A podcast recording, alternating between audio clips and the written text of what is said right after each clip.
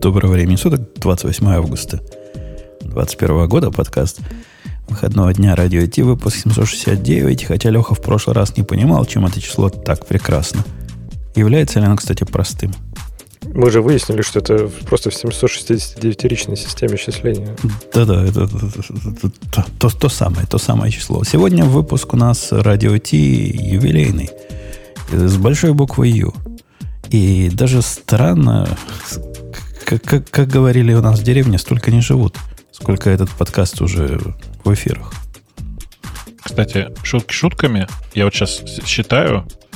Кажется, 769 реально простое, простое число. Оно как-то с семерочки начинается, девяточка в конце. В общем, подозрительно. Подозрительно просто выглядит. Пусть там проверят нам на простоту специалисты. Вы э, там, да, скажите нам, пожалуйста, а мы пока открутим рекламу, потому что юбилей юбилеем, а деньги по расписанию. Поехали. Это шоу создано при поддержке Digital Ocean Managed MongoDB, нового сервиса, полностью управляемой базы данных как сервис. С помощью Managed MongoDB вы можете больше сосредоточиться на создании масштабируемых высокопроизводительных приложений и меньше на обслуживании базы данных. Просто переложите управление MongoDB на Digital Ocean и позвольте нам взять на себя инициализацию, управление, масштабирование, обновление, резервное копирование и безопасность ваших кластеров. Услуга создана совместно с MongoDB Incorporated. Начните работу прямо сейчас по адресу do.co slash radio-mongo. А я слушался в ту, в ту часть, где они говорят про а, передайте нам инициализацию своих баз данных. Прикинь, передаешь ты им инициализацию, они хрясь и проинициализировали твою базу, в которой было до этого 2 терабайта данных. Ну, а зачем тебе? Взяли, взяли на себя Э? зато. Или свои данные просто закинули туда. Ну, инициализация, инициализация предполагает какое-то обновление, в смысле удаления. Так что проинициализировать можно. Это, это удобный сервис. Удалять данные как сервис. А? Давно данные за как сервис, это у меня есть э, удаленный DevOps такой, в смысле, чувак, живущий где-то in the middle of nowhere, там далеко за Уралом, э, э, который два раза за год удалил несколько баз данных, есть удалил прям базу данных. Вот прям as a service. То есть он уже не любитель, а профессионал. Да, ему работа деньги за это платят, правильно? Значит, профессионал. Продолжают платить, да. Ну, как бы он, у него есть другие плюсы, не только удаление баз. Кто из нас не удалял базу, пусть кинет камень в этого чувака. Но два раза базу я редко таких встречал, кто удаляет. Это разные базы были. Ага, ну это, это- это его, конечно, прощает. Та- там Redis выключил, а он был в памяти, там еще чего-то. И А получается я два как-то раза. удалила репозиторий. Ну, в смысле, его можно было откатить, но просто забавный комит. Хоп, чистит репозиторий. То есть комитом ты по- почему Да. репозиторий? Не репозиторий, ты Ну, как бы, э, да, За- весь за- код. весь код. Ну, Так вот Да. же, это же можно откатить обратно. Это же- Откатить, откатить. Я говорю, что, то есть, как бы, э, просто, по, мне кажется, безумию комиту можно признать. Но по вот таким увечьям для производства просто вообще ноль то есть. Facebook, весь это Facebook стоял Не-не-не, и это было удивлялся. Ща- Это было до Фейсбука, это не было Фейсбуке. Ксюша, наверняка к- ком- коммит месседж был там типа починить код или там, да, что рефакторинг. А я не помню, вообще это было со Свеном. Я, и насколько я помню, там какая-то, наверное, мерж штука была. Или, или я пользовалась, по-моему, гид over Со Sven. и Свеном, кстати, можно и не остановить. Не-не-не, Да. там все нормально было. Там, про- там просто долго это заняло. Мне кажется, там этот, тот комит еще не успел полностью осознать СВН, а потом уже новый, типа, обратно все это. В общем, нет, все было нормально. У меня китаец однажды тоже такой коммент сделал с комментарием линд подавить предупреждение, не помню о чем-то там. Ну, конкретно подавил, ни одной строки кода не осталось. Ну, все было подавлено. Да ладно, то есть кто-то кроме меня в мире еще это делал? Я, я, я просто... Ну, я, правда, это очень давно делала. То есть еще Да ладно, у меня на проектах, молодые помню, годы, когда у меня не было седых волос. Да ладно, у меня на, на проекте, я помню, разработчики форспушами все мержили, то есть пока им не рассказал, что так не надо делать. Ну, типа, народ реально вбивает, то есть, знаешь, делают push, а он говорит, ну, типа, там есть новые изменения. Они вбивают, естественно, в Stack Overflow, типа, вот эту, копируют сообщение об ошибке. Самый популярный ответ был, сейчас не знаю, типа, так добавьте форс туда, да и все. Они добавляли. Неплохо, да. Слушайте, а я, по-моему, в радиоте это упоминал, но это настолько давно было, что можно еще раз рассказать. Э, мы когда собирали э, Linux, это было в компании, которая потом называлась Parallels, э, за два дня до релиза, а чтобы вы понимали, собиралась, весь дистрибутив собирался на одном компьютере тогда. А там, помните, да, такие спеки, которые, с помощью которых RPM-пакеты собираются? Так вот, там в спеке ребята допустили малюсенькую ошибку там после э, сборки нужно было, ну, подчистить за собой то, что собираешь. Э, и там была такая простенькая команда. rem-rf, э, доллар, э, что-то, доллар source, э, слэш, э, и как бы, по-моему, все. В смысле, доллар source слэш, вот так было. Э, ну, и вы понимаете, да? В слове ну, source, нет, в слове source, да. в слове source ошибку а совершили. А, там, это же баш, ну, в смысле, это shell. Ну, когда... ну, я говорю, он будет э, просто все удалил. Ну да. Это было очень мило, причем он удалил все, включая все, все собранные пакеты, а два дня для, до этого самого, и это было, конечно, очень жестко. Ну, я тоже тут рассказывала, могу еще раз повторить, как я а, удалила. Слушай, а ты знаешь, кстати, а ты, сейчас, подожди секундочку, да, да. это было за два дня до дня рождения Тормасова. И тебе за это особую премию дали. Ну, не, не, не, не так, чтобы, но да, это было весело, в общем. Да, а у меня было rm-ref, э, вот э, где все инстоллы, короче, где там bin, bin сш, Угу. Ну, в общем, вот, вот эту вот папочку я удалила, и я вовремя опомнилась, я прекра... как бы прекратила удаление, и потом важные команды таскала с другого одинакового сервиса, потому что SSH сервер, остался ага, да. поднятым. Да, сервер. Класс. Да. Тебе повезло, ну, что SSH остался. Да. да, мне повезло, что SSH остался, и повезло, что SCP осталось. И так что я все нанесла, а потом нормально уже там все хорошо было. Потому что мне нельзя было этот сервер, сервер терять, это было бы очень а, обидно. Да, но было весело. А что это за дело программисты куда-то в сервера лазить? DevOps, что ли? Ну, У меня бы... это было давно в жизни. У меня Бывали это было времена же, Те же 15 лет назад, да. Ну, может, чуть поменьше, но давно. Ну, так все возвращается на круги свои. Сейчас так же делают. Пошли Это что? А ну, а я-то думала уже все по-другому. Думала, все автоматизировали. Нифига подобного. Чуть что, сразу по SSH. М- моя вот эта приблуда, помните, я выкатил приблуду, которая позволяет шеллам зайти в контейнеры, внутри которых нету шелла. Это прямо, это прямо звезда на работе. Прямо народ говорит, как мы без этого раньше жили. Я-то думал, это вот вообще на крайний случай. То есть, ну, ну просто сливая воду, не, не просто вообще активно заходят на, на сервер, запускают эту балайку, эта балайка внутрь образа, который из скретча построен, копирует э, BusyBox, запускает его и говорит, счастье какое. Какое счастье на нам Путун принес. Никогда не как знаешь. мало людям надо для счастья, да? Никогда не знаешь, где счастье народу принесешь. Я, кстати, моя же история, она из тех времен, когда я устанавливала Linux на Xserver. И, то есть Linux на Mac. И у нас прям вот тема есть про это. Мы потом об этом поговорим.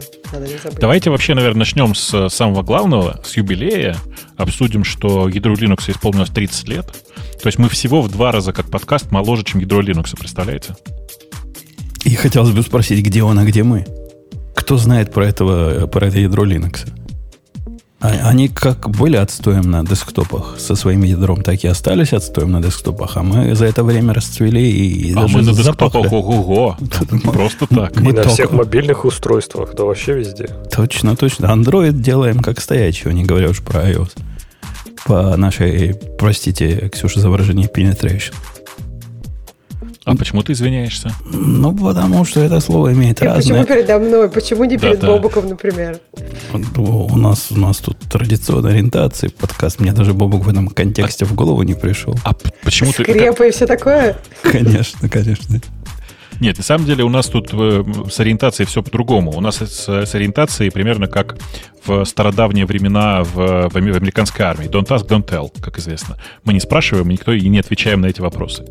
На всякий случай просто. Это как бы пораженческий подход, как мы все знаем. Но, тем не менее, за неимением лучшего останемся в этом. Короче, линуксовому ядру 30 э, лет, э, и я даже не знаю, за сколько, насколько у него выросла кодовая база за это время. Я думаю, ну, что... Смотри, начинали они 10 тысяч строк кода, это версия 0.01, прям вот на этом, на OpenNet статистика. Угу. Сейчас в ядре 5.13 29 миллионов строк кода. Так что... Они, они по, по, по сути, ровесники Путчи. Я правильно понимаю? 91 Август, год? Августовский же был. Я тоже об этом подумала, что сейчас, по-моему, все говорили, что 30 лет развал СССР. Вот просто что-то там не так, да? Развал СССР или дро... Лин- ядро и Linux в один и тот же год. совпадение. Так вот Наверняка. что. Это Конечно. заговор, заговор финских спецслужб.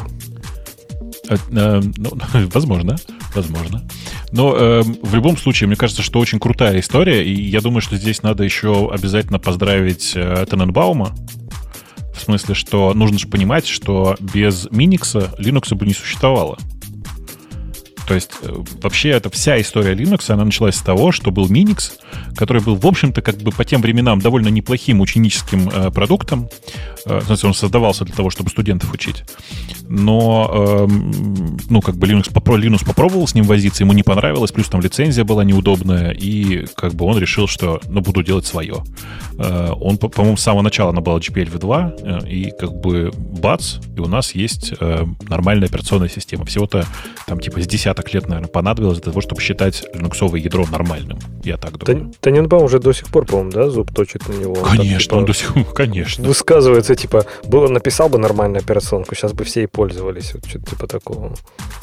Ну, видишь, на самом деле Тененбаум и не хотел писать нормальную операционку. Тут, видишь, есть важная разница, что он, наверное, как бы э, имел такие амбиции, но делать для этого ничего не, хот- не хотел. Тененбаум с самого начала написал учебную операционную систему для того, чтобы учить своих студентов э, тому, как устроена операционная система. То есть чисто в образовательных целях. Поэтому Ну да, я ну считаю, да. что вот как бы все, все было очевидно. Он же, Ядро- я помню, да. все, да, топил за то, что типа Linux выбрал, свернул не туда, когда выбрал моноядро вместо микроядра. Как, э, в Minix же микроядро, по-моему, да, у него? Вот, типа же, настолько, да, насколько да. можно, да. Ну, типа, да, да, да. Оттуда же Дарвины, по-моему, начали расти потом. Или, или, они- или я путаю. Нет, Это- Дарвины растут из э, Хурда. А, окей. А, да, точно, точно, оттуда. То что такое там было. Вот. Но как подход сам по себе. Но надо признать, что на самом деле, я не знаю, как вы, э, мы вот с Женей хорошо помним старые версии ядер. И, э, давайте честно скажем, э, 2.4, давайте, ядра до 24, 2.4 считать рабочими на самом деле нельзя. То есть это как бы штука, которая в реальном продакшене использовали только очень, эм, э, как бы сказать, увлеченные Linux люди. Жень, у тебя на серверах когда-нибудь что-нибудь младше 2.2 было? Ну, у меня был опыт, когда я пытался ставить то ли 2.2, это было то ли 2.4 в, один из таких критикал мест. И не поверишь, на что перешел. М. На FreeBSD. FreeBSD? Да, на FreeBSD. Ну, э, я думаю, что все-таки это был 2.2, потому что 2.4, э, ну, там прям вот все было уже как надо. Не, не, точно Там 2.2, потому что 2.4 это февраль 2001, а это еще в Израиле было. То есть это да, это было конец 90-х. 2.2. Ну вот э, э, ядро 2.2 еще пользовать было нельзя, а 2.4 оно было, ну, на мой взгляд, уже таким же стабильным, менее красивым, но таким же стабильным, как ядро FreeBSD, которое на тот момент ну, да, вообще просто было од- откры- стандартом открытой системы в тот момент. Э, И, ну, типа, там же появилось много, вообще в 2.4 появилось много всего. Э, Появилась EX, EX3, которой мы пользуемся до сих пор. До этого все жили на X2, которая была тоже ничего. X3 была первой с э, таким простым журналом. Что там еще было? Там, появи... там в смысле, в то же время появился XFS, ко- который, я не знаю, как ты, я был сильно впечатлен XFS на Linux тогда. Э, И это было, по-моему, вот в районе там 24 каких-то ядер. Э, Я жил на 24-м ядре на десктопе довольно долго, до того, как перешел на Mac. Ну, то есть, короче, прям это было зна- знаковое какое-то ядро тогда. Вот. Э, И, ну, я не знаю, как сейчас, вот я не представляю себе жизнь э, человечества без Linux. Нужно понимать, что типа есть э, две операционных системы, которые сильно повлияли на э, все, что мы сейчас используем. Есть FreeBSD, есть Linux.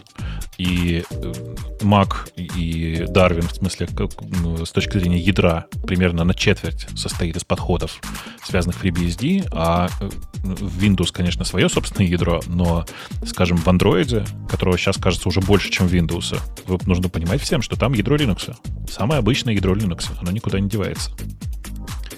То есть, короче, мне кажется, что если считать честный penetration эм, ядер, в смысле э, операционных систем с точки зрения ядра в э, людей, то есть в живых людей, то думаю, что больше половины э, современных устройств сейчас это Linux. правда, даже через если- Android, ну, да. Ну, но мы все равно, мы же даже иронизируем, хоть и на Linux для десктопе, который все равно позорище ходячее, чтобы там люди не говорили, но на серверах Linux это уже, ну, типа, это де-факто стандарт. То есть, наверное, есть отщепенцы, которые здесь запускают, там, не знаю, какой-нибудь Free или OpenBSD или NetBSD, особенно для каких-то там сетевых, низкоуровневых вещей. Окей, там продвинутый TCP стек, все классно. Наверное, есть даже извращенцы, которые запускают Windows в качестве сервера, но в принципе, не знаю, в моем мире доминирует Linux настолько, что уже даже, типа, даже уже никто не обсуждает, какая там операционная система, то есть это будет какой-то и какая-то из там дистрибутивов Linux. У меня, у меня, знаете, сейчас будет это, как это, спич, который затрагивает буквально всех тут находящихся в чате, как говорится. Потому что я вчера поставил э, на, на Mac Mini, в смысле, на тот, который на армии, и посмотрел, что там сейчас происходит. А там, знаете, да, там, ну, как бы нормально работают только армовые дистрибутивы, и можно армовую винду еще поставить. Э, И я себе попробовал там поставить Ubuntu, по- попробовал поставить Manjaro, кстати, безуспешно, и не смог поставить Manjaro, слабак. А, И что-то еще я посмотрел, там Debian, я посмотрел Red Hat, в смысле текущий, э, ну, для ARM, в смысле Федору. Э, И э, сегодня с утра я просыпаюсь и думаю, вот прикольно, Э, я знаю, что есть нормально работающая NetBSD для, э, для ARM уже очень-очень давно, но я ее внутри Parallels даже не подумал поставить. То есть, на самом деле, у меня в голове просто Linux головного мозга давным-давно наступил. Я не, не верю, что есть другие операционные системы, понимаешь? Да их и, и нету, по сути. Ну, где найдешь другие, ну, кроме раутера какого-то недобитого? Ну, во-первых, есть раутеры. Во-вторых, есть э, как бы ну, разные цели. Да? Иногда хочется поставить что-то другое, чтобы посмотреть. Э, И э, я, кстати, не согласен с Лешей. Я считаю, что если у тебя есть четкая, понятная для тебя зона применения и железо, которое поддерживает текущий Linux, то с ним вполне себе комфортно. Тут просто нужно очень аккуратно выбирать. Типа, есть два дистрибутива Linux, которые многие почему-то э, скипают, а они как бы классные. Есть Manjaro, э, который на базе Arch, и он прямо, ну, прямо приятный. Смысле, Если вы его не видели, и у вас есть возможность поставить его хотя бы в виртуалке, попробуйте поставьте. Он прям, не в смысле это сложно, а в смысле это прикольно. Ну вот, Бобок, у нас как раз тема в эту сторону, о том, что в десктопном Linux все еще больно. Я, когда я читал на, на хабре тема, я думал, это, это что, я пишу? Нет, это не я пишу. Чувак, который тоже, как я, 10 лет уже десктопный Linux особо близко руками не трогал и решил вернуться посмотреть, с Mac вернуться посмотреть, как же там в Linux сейчас все. И, ну, так себе все. Ну, прямо вот реально так себе. Ты не помнишь, Бобок, мы когда только звук начинали записывать, у нас какой геморрой был со звуком? Ну, то Ну, есть, нет, не- со звуком все по-прежнему осталось так же. и, и- и да, мужик подтверждает, да, говорит, все, все так же э, чиним звук. И со звуком, и с видео, судя по всему, с видеоускорителями там. Ну, Ну, окей, нет, как он говорит, сейчас. NVIDIA, NVIDIA не Да. поддерживает. Ну, пофиг, ну, блин. В смысле, что NVIDIA не поддерживает? Нет, все наоборот. Если вы не заморачиваетесь на эту тему, э, то есть если вы не, э, не бородатый, э, который не приемлет ничего, что не GPL, то э, э, NVIDIA карты, NVIDIA карты прекрасно работают. Просто с родными драйверами. Ну, вообще там мнения, Бобок, разделились. Люди буквально 50 на 50. Одни говорят, ну, ты сам дебил, потому что у тебя NVIDIA. Другие говорят, да нет, только NVIDIA и надо.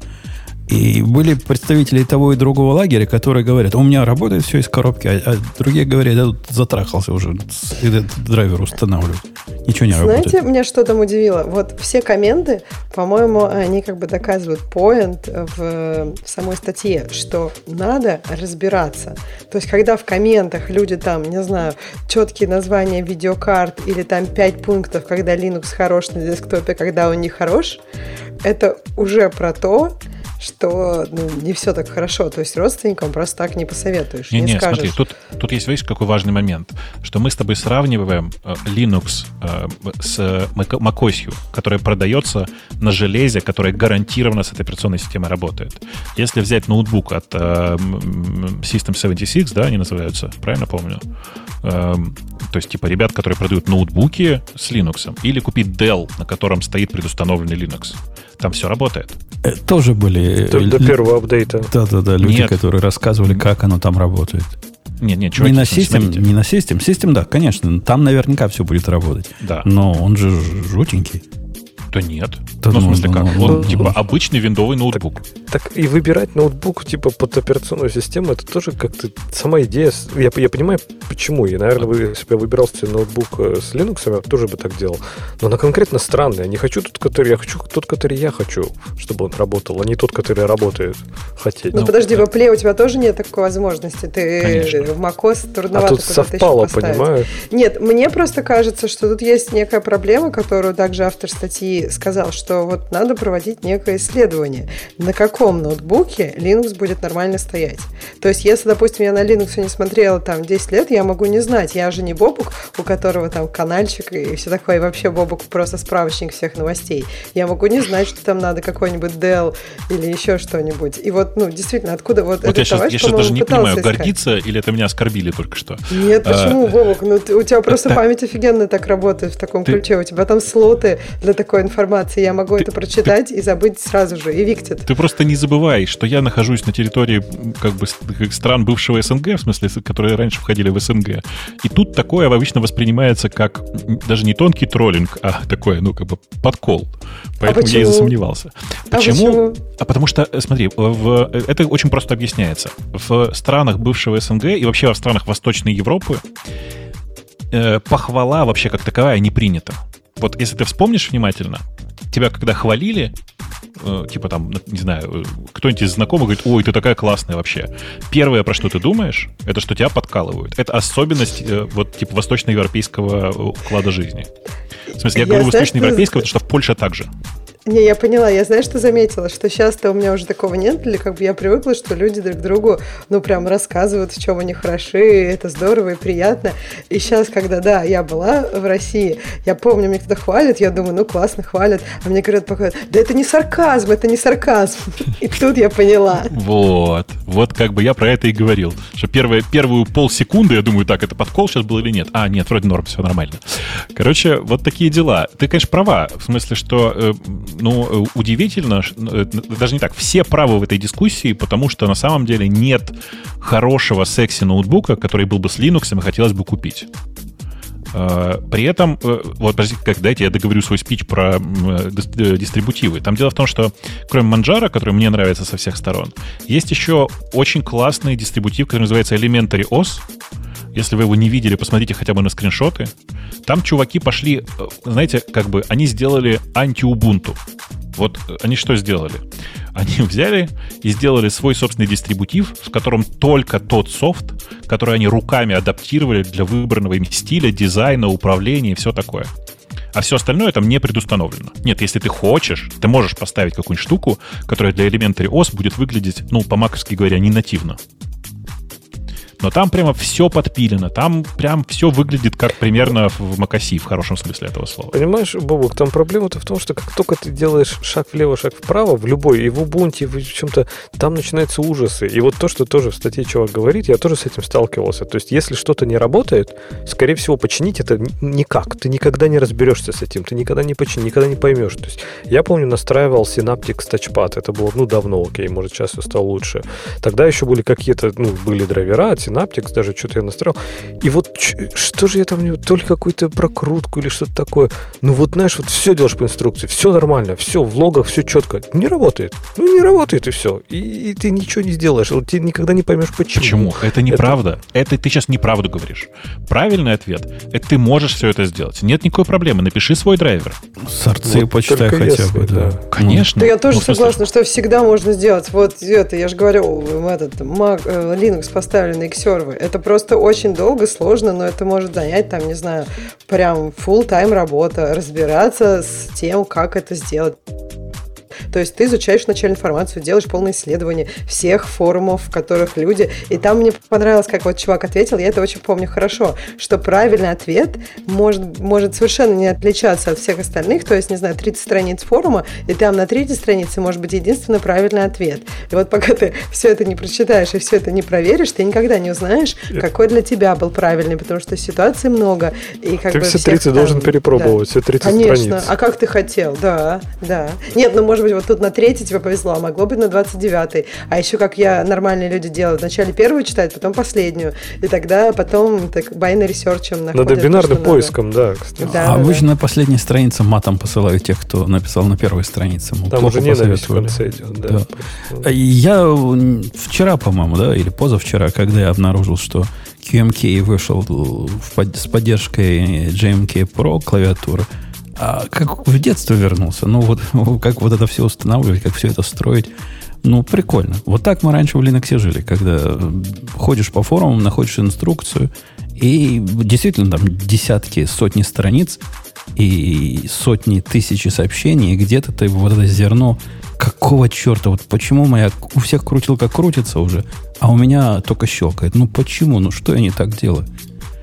Прикольно. А, а в Linux у меня до сих пор ощущение, что так, нормально. Что до сих пор крутилка не щелкает. Не, щел- не щелкает. А тут хороший, кстати, наезд, вот, Бобук, по поводу того, что покупай правильно. И, и, и Ксюша сказала, не очень понятно, какие правильные. А Чувак рассказывает, что вот Asus ZenBook, он правильный или нет? Вроде как, по слухам, он был... Он даже с Ubuntu продавался, ведь я не вру. Ну, я не помню, про- продавался ли он с э, Ubuntu, но нужно же понимать, что это Asus. В смысле, что в нем и по винде половина ничего не работает. Ну, он приводит в пример, что вот на сайте Ubuntu можно найти разделы, где есть специальная даже страница про этот ZenBook, но почему-то упоминается везде версия Ubuntu 12.04. Ну, Так. окей, как бы 12.04 это староватая версия, ну, мягко говоря. То, то- то есть, ну, совсем. То есть, у меня есть один сервер, на котором 14.04 до сих пор стоит. Я его, его проще убить, чем поднять до современных стандартов. Но 12.04 на десктоп ставить. Хотя, может, так в Linux и надо. Не, не обновляя, и нормально будет. Эм, знаешь, э, я как бы даже не знаю, как вот на такие штуки реагировать. Прости, что я в другую тему. Там в очередной раз какой-то чувак пришел, рассказывает, что забавно слушать чуваков, которые 10 лет десктопный Linux не видели. Чувак, я как бы в этом десктопном Linux живу, понимаешь? Поэтому рассказывать мне о том, как оно э, выглядит, довольно странно. Просто я для себя решил вопрос э, совместимости с железом э, тем, что у меня Linux запускается в- на полный экран в э, macOS. Как бы это варварский способ. Да В какой в этом, в параллельсе, что ли? Что Ну, значит? конечно. Ага, окей. И, и зачем так мучаешься? Зачем-то я так мучаюсь? Э, Слушай, на самом деле это довольно забавный вопрос. Дело в том, что мне прикольно иногда посмотреть, как устроена жизнь в других э, операционных системах. Тут, видишь, важный момент заключается в том, что у меня весь софт, он как бы всегда с собой. То есть, как бы Emacs у меня везде одинаковый, э, там, типа, файловым менеджером я практически не пользуюсь, у меня все в шеле, а с, с этой точки зрения почти все э, шелы одинаковые, или их можно настроить одинаково, ну и все такое. То есть, типа, в чем проблема-то? Это для меня просто запускалка для Emacs и моих программ, которые есть везде практически. Э, Под macOS, конечно, ну, как бы нам приходится всем сидеть. У нас варианта другого нет. Э, Как бы, ну, какой вариант? Э, Работая со звуком, ты живешь только в macOS. Даже с, даже с Windows до сих пор плохо. Слушай, Бабук, а нет еще Emacs OS какой-нибудь? Знаешь, такая штука, которую только Emacs умеет запускать. Э, У меня есть Это- такой образ, у меня есть такой образ на флешке, э, где, правда, там, к сожалению, Ubuntu, то есть надо переделать уже на что-то более компактное. На есть там запускай такую штуку. А? Оно, на Альпайне. Я думаю, что на Арче все-таки. Ну, неважно. Давай, да- давай представим, что на Альпайне, действительно. Не, на Альпайне там же мусл. В смысле, ну, это, это липси их дурацкая, которая не очень подходит. А что. Мусл не подходит и Максу, что ли? Не-не, он подходит. Но на самом деле, как бы это с точки зрения эффективности на десктопе будет не, не очень приятно. Э, Короче, у меня есть такой образ, который ты запускаешь, и там запускаются иксы, и в них запускается только Emacs и больше ничего. Сразу на старте. То, что, то, что да, все, что нужно. Да, да. Надо, кстати, Да. сказать, что Emacs запускается еще раньше. Потому что Emacs Demon запускается еще до иксов. Вот, а еще интересно, кстати, я так за чатом посматриваю, и там народ такой говорит, вот как раз, что, во-первых, мы не сечем, как обычно, а во-вторых, что, что у меня все работает классно вообще, и ни о чем не парюсь. Вы понимаете, сам, сам факт того, что надо говорить, что у меня все работает про Linux, в этом и проблема. То есть, типа, у тебя нет идеи, о, я купил ноутбук, у меня все работает так классно. Типа, это подразумевается, так у всех должно быть, а не то, что кому повезло, то у того все работает, Так, ну, а кому ты не ж когда ты повезло, покупаешь ноутбук, там винда обычно работает из коробки. Там много барахла вместе с ней, Например, попробуйте сейчас купить э, э, ноутбук, в который не предустановлены какие-нибудь казуальные игры. Я заколебался в последнее время. Причем дурацкие совершенно казуальные игры, которые гарантированно надо сносить, в них не играет никто. Но зато какой-нибудь MSI там получил дополнительные деньги за предустановку. Яндекс Бар вам привет передает. Ну, там Яндекс Бара нет, там может быть может стоять Яндекс Браузер, но он как раз вполне себе норм под виндой. В смысле, что давай по-другому скажу. Э, Яндекс Бар, Яндекс Браузер под э, виндой это, наверное, типа один из лучших браузеров. Почти наравне с Firefox. А это который с таким кружочком, да, вот таким? С трусами. С трусами. Окей. Со да. стрингами, прости, да. Ладно. Помню, помню, помню. Красными. Помню его, помню. Даже ставил однажды по твоей наводке. А, ну, по моей наводке пли, как говорится. В общем, короче, с Linux все неплохо за 30 лет, мне кажется. Э, другое дело, что вы все хотите от него странного.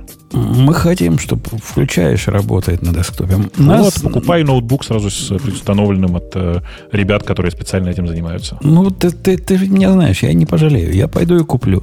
Но потом же я тебя буду этим следующие 5 лет долбать. Тем, что Ох. я сделал какой-нибудь апдейт или там ям апдейт или еще чего-то и отвалилось что-то. И будет ведь отваливаться. Ведь зуб да не будет, будет ничего отваливаться. Да зуб даю будет отваливаться. Слушай, у, у чуваков, которые System 76, у них просто как бы фермы, которые регулярно проверяют апдейты. Понимаешь? То есть в этом смысле то есть у них предполагается, что я должен жить только в их экосистеме. Я не могу поставить стороннее приложение, которое может Нет, стороннее приложение ты поставить можешь. Ты не можешь поставить стороннюю операционку, как и на, как и на macOS. Ну, черт с ним со сторонней операционкой. Мне бы не, не хотелось, например, чтобы в стороннем приложении, которое какой-нибудь рипер я поставлю, чтобы завтра после очередного обновления отвалился любовно настроенный аудиодрайвер. Да нет, с ним ничего не произойдет. Но видишь, э, проблема заключается в том, что ты все равно не сможешь работать с э, Linux с, аудио. В смысле, что это, это просто боль. Э, и не надо этого делать. Так понимаешь, там так, так вот посмотришь, не знаю, какой-нибудь внешний монитор или какой-нибудь проектор подключил, он не работает, это боль. Принтер какой-нибудь надо подключить, это тоже боль. Я не знаю, еще что-то надо подключить, это боль. То есть как только ты что-то пытаешься использовать, этот ноутбук, там реально начинается боль. Ну, наверное, да, если типа писать на C++ консоли, то на C в консоли, то тогда нормально, а так... Даже на C++ уже опасно, потому что ID не поднимешь стабильно. Visual Studio. Visual Studio Code поднимешь там? Наверное, в смысле, поднимешь. почему? Так, вы что, вы так уверенно говорите, вы считаете, что э, ID нет под Linux, что ли? Есть. Что, завезли уже? Так она всегда была. Давно была, да. Ты что, там, там же половина Гугла живет на Linux. же, они же бы никогда не запартнерились. Ну, я с Linux ушел раньше, чем я на ID пришел, поэтому я крики только читал о том, какие там антиалиасинг плохой иногда бывает, и как они фонты сломали следующие версии. Вот это до меня так доходит. Они радикально же починили проблему. Они запилили свой JDK со своим рендерингом шрифтов и вообще во всей красотой. То есть идея идет теперь со своим JRE, в котором, по-моему, перепишен, ну, не знаю, перепилен или серьезно дописан рендеринг, например, тех же шрифтов, чтобы как раз, типа, все нормально выглядело на Linux и вообще везде. Ну, на, на, на Маке выглядят они нативно уже довольно давно. Но JRE они довольно давно туда впилили уже. Это уже годы. Годы как прошли с тех пор. Наверное, то, что из Мака выпилили в свое время э, джавовские все приблуды, их в эту сторону подвигло. Поскольку как, как, же, как, как, же, как же быть? А, у нас есть юмористическая тема. Ксюша, я думал, ты ее выберешь, потому что она такая женская. Очень, очень женская, очень по-женски тут все рассказано. Но ты можешь любой другой выбрать. Не обязательно а юмористический. Ксюша, ты можешь по-женски пнуть его, пожалуйста? Просто этот сексизм у нас в, в шоу, мне кажется, на 15 году можно было бы уже и запретить. Как запретить? Мы его холим и лелеем, а mansplaining только развиваем. Итак, Ксюша, какая у нас юмористическая это, тема? Да, мне кажется, это просто э, радость Умпутуна, субботний сексизм. Э, а, я думаю, что у него жена просто в феминизм ударилась, и поэтому он здесь у нас отрывается. Давно ударилась, но не мешает мне mansplaining и ей устраивать. Она сама за ним приходит, говорит, а ну-ка, за... объясни мне, муж. У нее даже майка знаешь, есть, зачем мне спрашивать Google, у меня есть муж. Это знаешь, он потом скоро мы будем, когда ты будешь там, там вот сексизм, вот это все, вот, а мы жене, жене твоей расскажем. А? Слушайте, это, у нас тут... мне кажется, ты не очень правильно понимаешь mansplaining. Мне кажется, когда тебя попросили объяснить, это нормально, можно объяснить. А, да, да, да. Я думал, когда man что-то explaining. А, а вот это сейчас womansplaining был, да? О, господи. Знаете, у нас тут перед, мы перед тем, как обсуждали, у нас э, Леша сейчас, он в, буквально в поле, в очень полевых условиях, и мы обсуждали, что он может не выдержать до конца нашего шоу, и придумывали для него стоп-слово, которое он должен был сказать, чтобы для нас обозначить, что о, как бы силы его подходят к концу. Так вот, он внезапно пять минут назад это стоп-слово сказал. Да, самое главное, я не ожидал. То есть я за сколько? За 4 года до этого не говорил это слово ни разу, а тут сказал.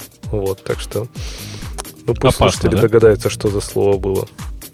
Да, ваши варианты в чате. Флюг, флюгенгенхаймер. О. И, итак, Ксения. Так, а что, я, моя, моя очередь выбирать тему? Я с удовольствием. Давайте поговорим про Apple. Мне кажется, мы тут давно их пинали. Или ты хотел про порно или про тестирование? Да не-не-не. Я, я сегодня прям вообще... Я, прям я открыт к женской почитала. инициативе. Подожди, Ксюша, порно и тестирование – это две разные темы, да? Да, да. Да, я сейчас три на выбор предложил. Давайте про Apple. Мне кажется, это вторая тема, это важно. В общем, Apple, ура, прогнулись. А, я так понимаю, что сейчас... Чуть-чуть. Ну, подожди, Но сейчас же еще непонятно. Да, то да. есть они сейчас предлагают, э, идет судебный процесс, начи, начинается, да, и они предлагают settlement. И вот э, в этом settlement, я, я не знаю, все ли знают, наверное, все смотрят э, такие всякие сериальчики про американский суд. То есть там, если ты думаешь, что ты проиграешь, ты можешь вначале предложить решение, которое тебя устроит. И там обычно там два года тюрьмы. А тут Apple всего лишь предлагает, что они эм, ну, самое, наверное, одно из самых интересных это то, что они предлагают э, понижать свою комиссию для small businesses, ну, то есть для, наверное, начинающих девелоперов. Э, они там предлагают, например, э, согласиться с тем, чтобы разработчики, разработчики могли рассказывать пользователям, что есть другие способы оплаты, э, не только через Apple. То есть сейчас же это запрещено. И мне нравится, что сейчас, по-моему, есть скидка только для больших бизнесов, для, я бы сказала, очень больших бизнесов. А сейчас будут еще скидочки для маленьких, что хорошо. Ну и там дальше, что Apple должен сделать там 100 миллионный фонд для, опять же, для того, для поддержки маленьких девелоперов. И, по-моему, там, в общем, ничего такого огромного нет. А, еще много разных price points. То есть, если сейчас вы можете там на 0,99 и так далее, там, а, а сейчас будет еще больше. То есть, я так понимаю, что количество этих price points будет увеличиться в несколько раз. То есть, почти, наверное, почти за любое количество денег вы сможете продавать свои приложения. Ну, то есть это вот то, что прям из самого интересного. Бобок, тебе что-то еще запомнилось? Да нет, мне просто потрясло. Во-первых, если вы читали само сообщение Apple, то оно выглядит так, как будто бы э, это не их вынудили, как будто это не результат суда, а как будто бы они сделали красивый жест, пошли навстречу разработчикам. На самом деле нужно понимать, что это как бы следствие коллективного иска, причем который подан довольно давно, и это мелкий иск. Это не, некоторые думают, что это связано с э, разбирательством вокруг App Store, но это не так. Это мелкий иск э, большого количества разработчиков. Э, и Apple здесь выступает скорее как ну, сторона, которая любыми средствами пытается доказать, что она вообще-то хорошая. Э, на деле, конечно, Apple э, в этой ситуации выглядит очень-очень э, забавно, мне кажется, по крайней мере. А я ну, бы на они месте... просто решили замять проблему до того, как суд что-то такое пострашнее постановил, мне кажется. Ну, слушай, это же до судебка, в смысле, что на да, самом деле да, они, да, вот... они по сути признали, что они проиграют в суде и решили договориться с адвокатской конторой, которая подавала в суд на Apple, типа до этого. То есть это на самом деле признание поражения. А за что на них в суд-то подавали вообще? То есть что, за то, что, что... За, ну, в, пер, в первичном э, самое главное за то, что Apple э, душит мелких разработчиков, э, собирая с них совершенно неуемные поборы. Э, но на самом деле формулировка здесь важная другая. За то, что ты не имеешь права приводить, э, как бы, предлагать людям другие способы оплаты. То есть, типа, все ограничено только введением денег через App Store Вообще, ну, и, соответственно, там поборы. То есть, получается, что... Возмутительный наезд и возмутительное решение. И, и конечно, да, наш лучший социалистический суд, конечно, примет в сторону бедных и обиженных. Я бы на месте Apple какой-нибудь жест бы сделал. Вот не, не так, как они. Мы, мы согласны, мы посыпаем голову. А как красивый жест. А мы закрываем Apple App Store для приема потенциальных новых продуктов. Ну и все, никому ничего не будет больше. Точно. И это, из фразы «так не доставайся же ты никому» конечно, э, конечно. выкинулась из окна, да? Слушай, Да. подожди, Жень, ну окей, я, я согласна, там все должно быть как-то честно, но а как бы честно то, что какой-нибудь, не знаю, какие-то из больших игроков, они не платят комиссию 30%, у них особые условия. А вот если просто девелопер с улицы, он платит 30%. Так нет, Ну, Ксюш, ты говоришь, какие-то их типа два, наверное, вот так. Да Netflix, нет, Netflix мне, и, ка- и мне кто? А- а кажется, это Spotify. два, о которых утекло. Я думаю, этот лист вообще не два. Я, Ну, я, не я, я не очень понимаю твой довод, Ксюша. То есть э, ты хочешь сказать, Netflix и Spotify каким-то образом конкурируют с мелкими разработчиками? Это нечестная конкуренция? Да нет. Это просто бизнес-отношения между разными компаниями. Они могут быть разными. Не обязательно всем продавать один продукт за те же самые деньги. Такого не бывает. Нет, вообще-то, смотри, как только ты становишься очень значимым игроком, э, обычно говорят слово монополист, но в русском языке это слово немножко э, искажено в значении. Как только ты приступаешь некоторую черту, то есть занимаешь доминирующее положение на рынке, э, на тебя приходят, к тебе приходят регуляторы и рассказывают, что нет, ты обязан всем предоставлять одинаковые условия. Почему? Потому что если ты имеешь право по своему усмотрению э, устанавливать цену, то на самом деле ты можешь очень легко злоупотреблять этим. Например, говорить, э, у меня нет такого, что я запрещаю каким-то разработчикам приходить к нам в App Store. Просто у них, ну, сборы с, с, с них будут 99%. А Ну, ведь никакого, никакого разумного ограничения здесь нет, ты понимаешь, да? Твое право. Твое право. Ты эту платформу разработал. Она не является монополистом ни в каком смысле этого слова. То есть она Жень, давай, з- давай, давай издалека зайдем. Смотри, вот ты говоришь, ты эту платформу разработал. Э, дело в том, что закон так не работает. Вот тебе типичный пример. Представь себе, что завтра какой-нибудь арабский шейх решил купить Apple. То есть он эту платформу не разрабатывал. Но он ее купил. Он ее купил за деньги, которые, ну, там из земли выкопал когда-то. Ну, Э, И на следующий день он повышает цены, в смысле, повышает сборы в App Store на 50 до 50%. окей. По закону это то же самое, что сейчас делает Apple. Я, в общем, ничего в этом не вижу такого странного, но повысит и повысит. Ну, пойдут люди все на Android в результате. Так, ну, конечно, нет. Конечно, Google вслед за этим сможет скажет, а, так Apple так можно, так и я так сделаю. Значит, будем больше платить, меньше программ покупать. Ну, э, видишь, это как бы штука, которая выстреливает в ногу многим, эм, как это сказать, многим эм, людям, которые уже зависят от этой платформы. То есть в какой-то момент нужно понимать, что ты создаешь как бы значимую штуку, в смысле социально значимую штуку. Э, если ты строишь маленькое-маленькое поселение, состоящее из трех домов, это твое дело, что ты там делаешь. Но когда ты построил уже город, и от тебя зависит очень большая толпа людей, в этот момент включается социализм даже в самой капиталистической стране в мире. Я смысле про Штаты сейчас. Это безобразие. Во-первых, мы не самая, к сожалению, капиталистическая страна. А А во-вторых, какая это, самая? это А, безобразие. ты прав, Нигерия самая капиталистическая, да. В снегах. Нет, так, а даже сам, если посмотреть на список вот этих э, мер, которые они приняли, окей, там то, что мо- девелоперы могут обращаться, ну, причем тут написано communicate, я так и не понял, они могут писать, например, своим э, клиентам, да, что есть другие способы оплаты, но принимать-то они смогут эти способы оплаты или типа только писать про них? Ну, допустим, могут, окей. Но дальше какой-то начинается, Apple какой-то создаст фонд на 100 миллионов, чтобы раздавать деньги маленьким Это разработчикам компенсация. в Штатах. Это компенсация. А, это типа они так досудебные... э, Это они досудебно так, и так, да. Да, это Окей, просто окей. компенсация. Окей, поэтому и только US, потому что это, скорее всего, классовый этот иск будет в этом.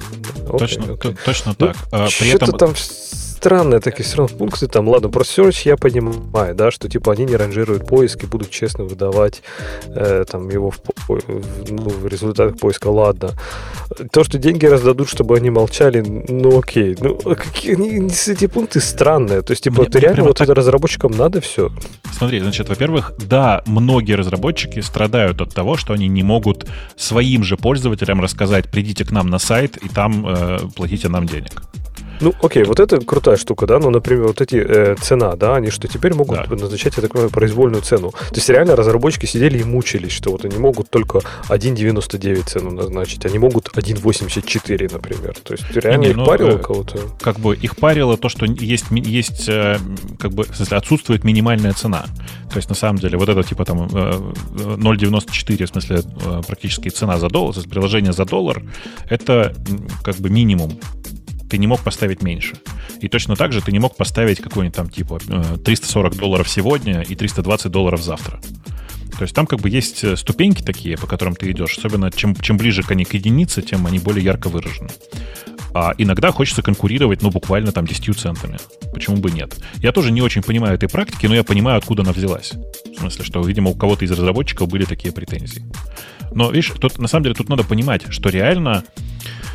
Э, как бы я не понимаю, как они будут, э, что они будут делать с поиском, но в реальности произошло только одно. Типа э, на текущий момент Apple прямо везде написала, что теперь они разрешают вам коммуницировать со своими пользователями об альтернативных способах э, оплаты. Тут есть важный момент коммуницировать, в смысле, вы можете послать ему e-mail, там, типа, сообщение какое-то, еще что-то. То есть что-то, что не показывается в самом приложении. Вы понимаете, до чего парадокс-то был? То есть ты э, делаешь собственное приложение, э, хочешь брать за него деньги, ну, как бы на, на, на платформе Apple за ее пределами. Но если у тебя, если ты, если этот сервис существует это приложение существует в том числе на платформе Apple, Apple запрещает тебе слать пользователям э, сообщение, что ты можешь заплатить в другом месте. Ну, подожди, но это ведь был явный такой кидание Apple. Приложений, которых масса приложений, которые типа бесплатные. Ты смотришь приложение типа бесплатное, а на, на сайте производителя ты можешь завести professional аккаунт какой-то. Да, но в приложении не можешь. Ну, понятно, они, они тебе Apple не дают это сделать. Но по сути-то это, это ведь попытка обойти э, долю Apple. Э, по ну, сути... Как ни крути, но обойти долю Apple. Ну, смотри, значит, а в чем здесь конструкция? Да, это обойти долю Apple, но Э, Apple в этой ситуации повели себя как, знаешь, как, как GPL-V3. То есть, если ты сервис, который э, уже давно существует, ну, допустим, ты только-только сделал приложение для Apple, а у тебя уже миллионы пользователей. Если ты хочешь выходить на платформу Apple, ты обязан с этого момента давать людям возможность собирать деньги ну, типа только с, с, со своей платформы. У тебя пришел пользователь, который поставил э, приложение с э, iOS, начиная с этого момента ты не имеешь права присылать ему сообщение о том, что иди заплати на сайте. Ну, а, оно... Я, я, конечно, много слышал таких страшилок, и мы тут обсуждали несколько тем, когда реально людей банили, однако приложений, которые являются всего лишь фронтом, бесплатным фронтом к сервису профессиональному, за который надо платить отдельно, миллионы и малая телега и сейчас на э, Web Store.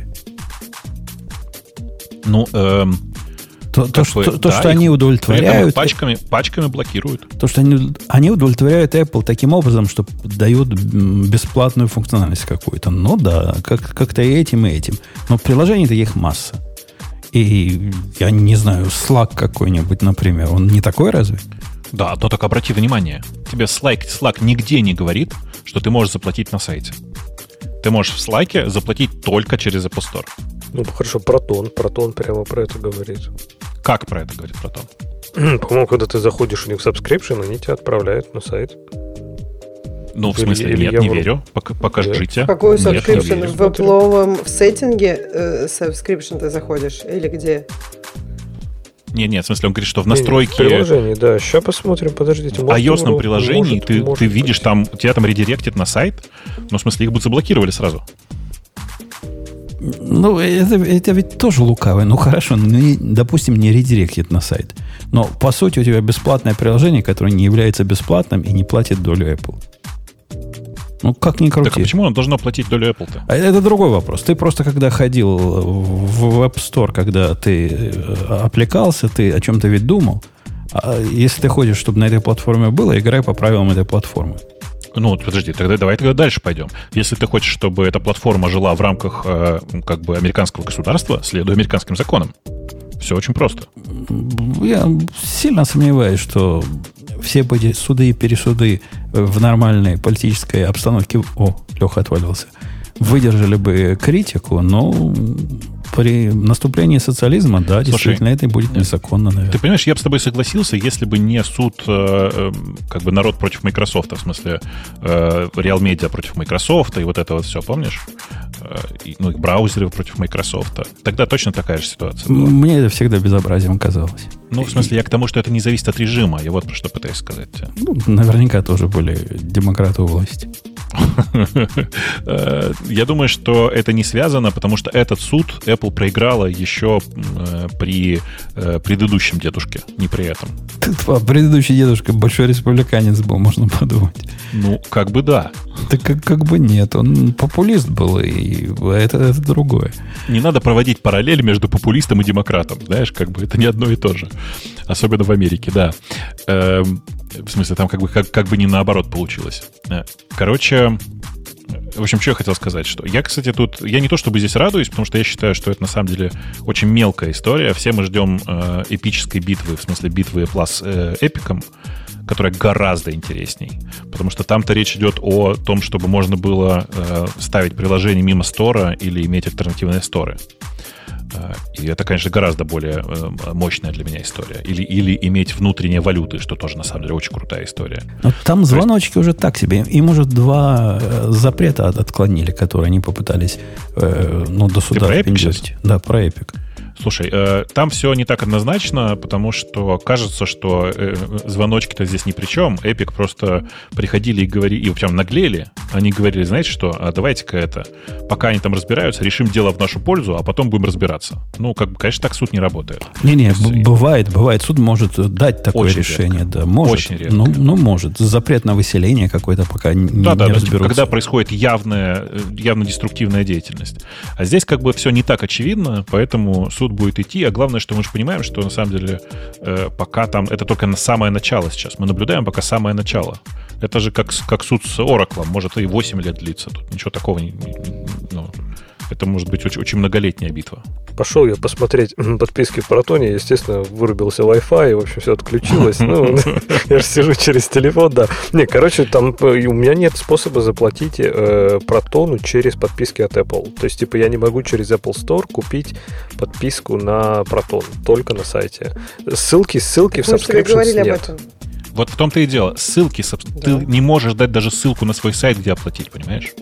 То есть ты должен, ну как бы э, для чего-то другого, так можно сказать, зайти на сайт. То есть, по идее, не запрещено же название своего сайта куда-то пихать. То есть они могут про что-то другое говорить, ты зашел на Ну, сайт есть- и там заплатил. Да. То есть вы хотите Зачем? сказать, что если я сейчас типа с бесплатным аккаунтом э, Протона зарегистрирую, ну, вот установлю на новый телефон без э, привязки к моему аккаунту Протона, да, и, например, зайду, создам по умолчанию бесплатный аккаунт, и я потом скажу, окей, я хочу, например, больше места, они скажут, а вот у нас такой есть, но мы А ты не скажем, сможешь там как». сделать больше места. Из, Ну, из то есть- приложения. То есть я скажу, хорошо, дайте мне, не знаю, кастомный домен. Они скажут, а вот у нас он есть, но мы вам не скажем, как его купить. Ну, э, Догадайтесь короче, сами по названию по, сайта. По гайдлайнам, по гайдлайнам Apple. И это, чтобы вы понимали, не нововведение, это было всегда так. Ты не имеешь права вести людей на страницу с оплатой. Они начали активно с этим бороться, это сейчас страшную цифру назову, в 2015 году. Вот с 2015 года они прям выкашивают пачками приложения, которые ведут на страницу оплаты отдельно, даже если это просто ссылка, открывающаяся в браузере. Ну, Нельзя. такое Всё. правило было и до 15 года. Мне они бороться начали в прям 15 давно году. было. Да-да-да. То есть, поэтому, Леша, видишь, ты даже этого не замечал. Тебе казалось, что есть там ссылка. Тогда Apple реально какие-то крохоборы просто. Ну, хорошо, что их перещучили наконец-то. Добро пожаловать в реальный мир, Ну, понимаешь? то есть, серьезно, нельзя было ссылку на свой сайт дать, на котором э, у меня информация об оплате? Нельзя. Нельзя. Умпутун, Умпутун, давай, ты же там э, считаешь, Хорошо, что что это их бизнес. наказали тогда, Спорь, кретинов. Это спорь с бред Лешей. же, бред. Да, чем тут спорить? Я свое мнение сказал. Мне, мне видится... и поставь эту ситуацию на себя, э, Ксюша. Представляешь, ты такая красивая. В белом пальто. Села... Давай я нефтяной магнат, которая купила компанию Apple. Мне Да не, не, нравится. ты красив- Да фиг с ним, с Ты красотой. красивая и умная, к тому же, понимаешь? Пришла, написала какое-нибудь крутое приложение. Open source, все дела, народ потянулся, ты стала лидером. Лидером. И тут приходит к тебе государство и говорит, «М, говорит Ксюша, что-то ты не так своим приложением. Давай-ка мы расскажем тебе, как правильно PR-реквестами заниматься. Давай мы тебе расскажем, какие можно мерджить, какие нельзя. У нас, у нас государство, у нас по справедливости все. Ты уже слишком большой игрок. И ты такая, о, что? А, Нет, я нет. поняла, Леша же из социалистического государства, поэтому все понятно. Ты капиталист, Леша социалист. Нет, так, а при чем тут, вот в чем капитализм и социализм? Объясните мне. То есть у Apple, смотри, я так понимаю, что у них же действовало правило, что ты не можешь продавать дешевле, правильно, на, в любом случае на своем сайте. То есть ты, типа, если я покупаю протон, я покупаю за 5 там, долларов в месяц и там, и там. Почему нельзя выложить ссылку на свой сайт с информацией об оплате? Чтобы что? В смысле, а при чем тут дешевле? На самом деле ты можешь продавать дешевле. Кто, кто тебе... На самом деле, вот когда еще в стародавние времена, та, э, когда еще за это не так прессовали, люди так и продавали у себя на сайте, типа на 30% дешевле. А, Леха, есть масса ответов на, на твой вопрос, как бы что. Ну, вот это любимое, что ты, по сути, сделал бесплатное приложение на платформе, за которую кто-то заплатил ты на этом бесплатном приложении, не важно, что ты деньги на нем зарабатываешь, у тебя там своя инфраструктура. Ну, например, ты push-нотификация будешь ведь использовать? Ну, будешь наверняка. Так, и... чаржите, чаржите меня за push-нотификацию. А, а у них другая бизнес-модель. А у них бизнес-модель другая, с которой ты, как разработчик, выкладывая туда приложение, согласился. У них бизнес-модель, они будут дело, видишь, треть, треть тебя встреч. Не согласился. Нет. То есть люди не согласились, на самом деле, видишь ведь? Не, смотри, я просто одного не понимаю. То есть я понимаю, когда я выкладываю приложение, которое, например, бесплатное, с точки зрения я могу установить его бесплатно, да, и в нем, например, нет никаких Apple subscriptions вообще, да, то есть я типа могу купить его только на сайте. Окей, это действительно лазейка, такая серая зона, когда я пользуюсь инфраструктурой Apple и при этом им ничего не плачу. Окей, согласен. Представь, что у тебя есть и subscription, и, и сайт. Я так понимаю, ты в любом случае не мог предложить людям платить на сайте только через subscription в, в Apple Store. Вот это, мне кажется, уже дичь какая-то. То есть почему? Я хочу и так, и так. Это, блин, мое приложение. Из-за разряда, как ты говоришь, э, ты такой молодец, написал open source приложение, весь такой красавчик сидит, приходит Apple, говорит, не, чувак, ты так не будешь принимать платежи, короче, так не носят у нас. Ты будешь вот так принимать платежи. Ты такой, а, а в смысле?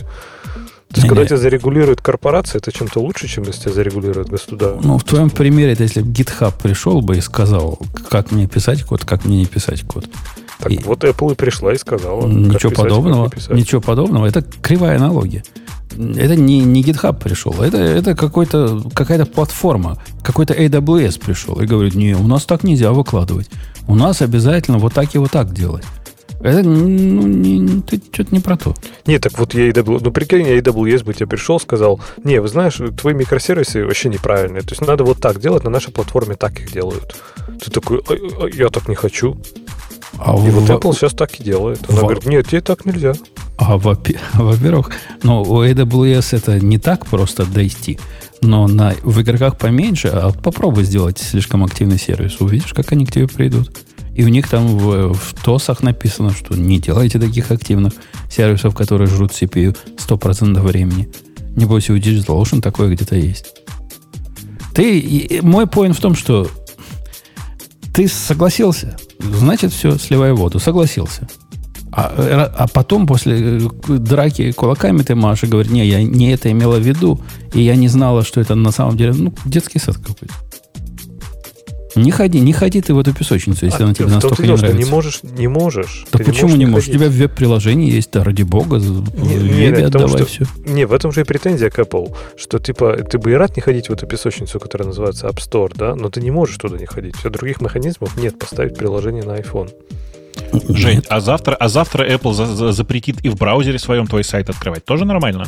Нет, не нормально. Ну, как бы это же тоже возможно. Просто тут есть какая-то граница, и ты считаешь, что эта граница дальше. А, видишь, суд посчитал, что эта граница ближе. Вот такая история. Я считаю, что эта граница проходит на уровне здравого смысла. Как только ты... Открывание сайта является доступом к твоей инфраструктуре.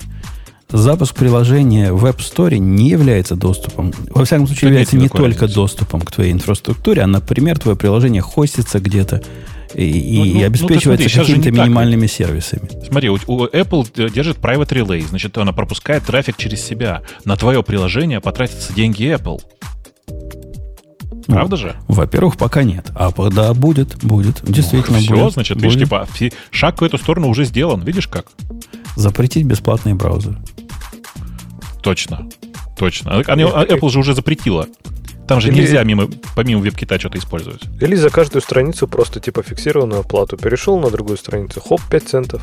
Да и можно, можно за браузер брать 99 центов, и все, и все будут работать. 99 Рады. долларов? можно 99 долларов, не жалко за хороший браузер заплатить. Э, это вы тут крохоборы из бывшего СССР. А нам, американцам, не жалко. Давайте на следующую тему пойдем, потому что она из серии... Я, я читал и удивлялся. То есть она тема старая, и статья старая, но сводит просто ум за разум. И мозги поворачивают в другую сторону, потому что я не знал, что так можно.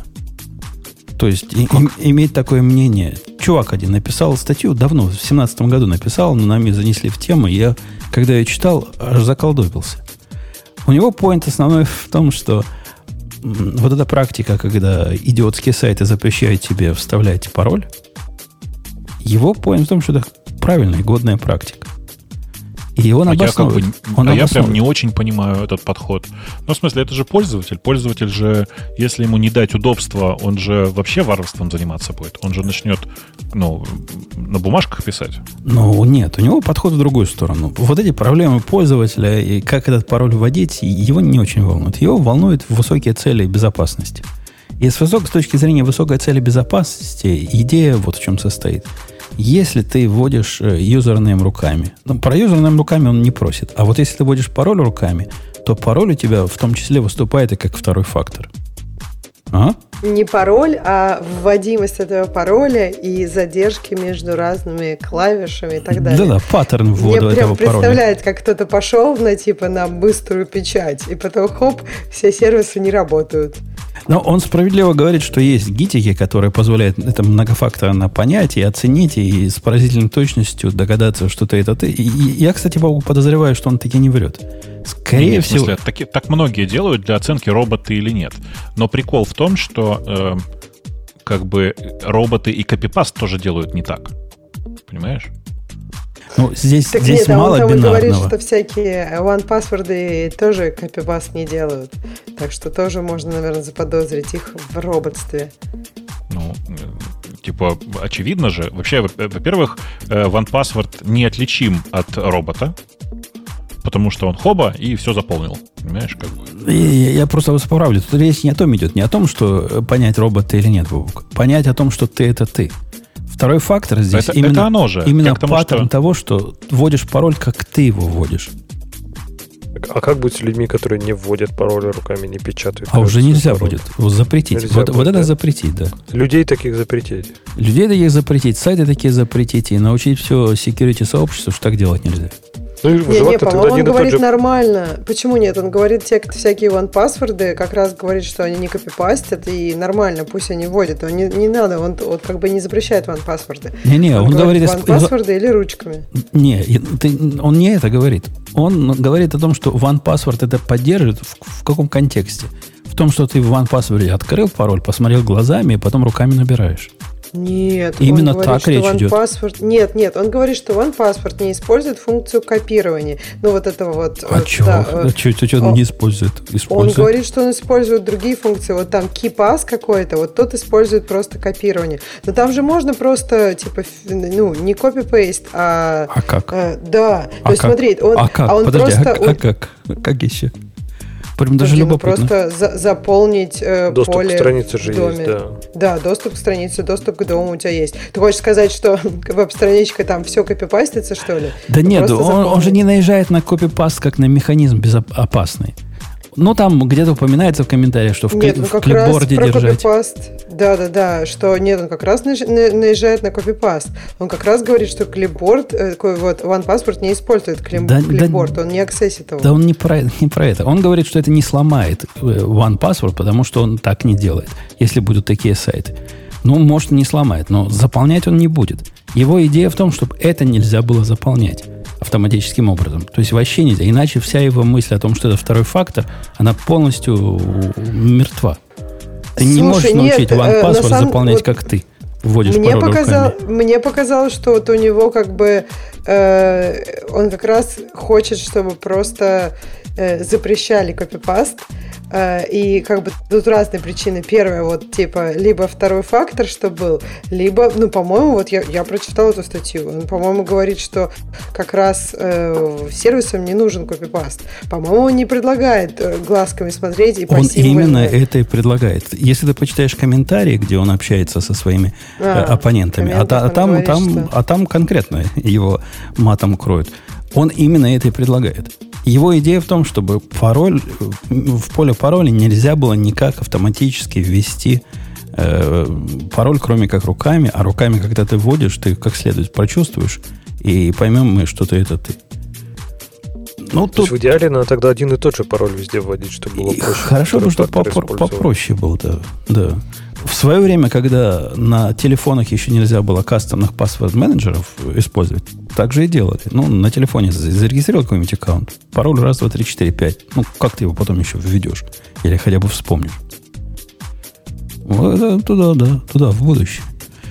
я, я с Бобуком полностью согласен, что вся его э, вот этот идеализм о том, как сделать мир лучше, натолкнется на суровую реальность э, ленивых человеков.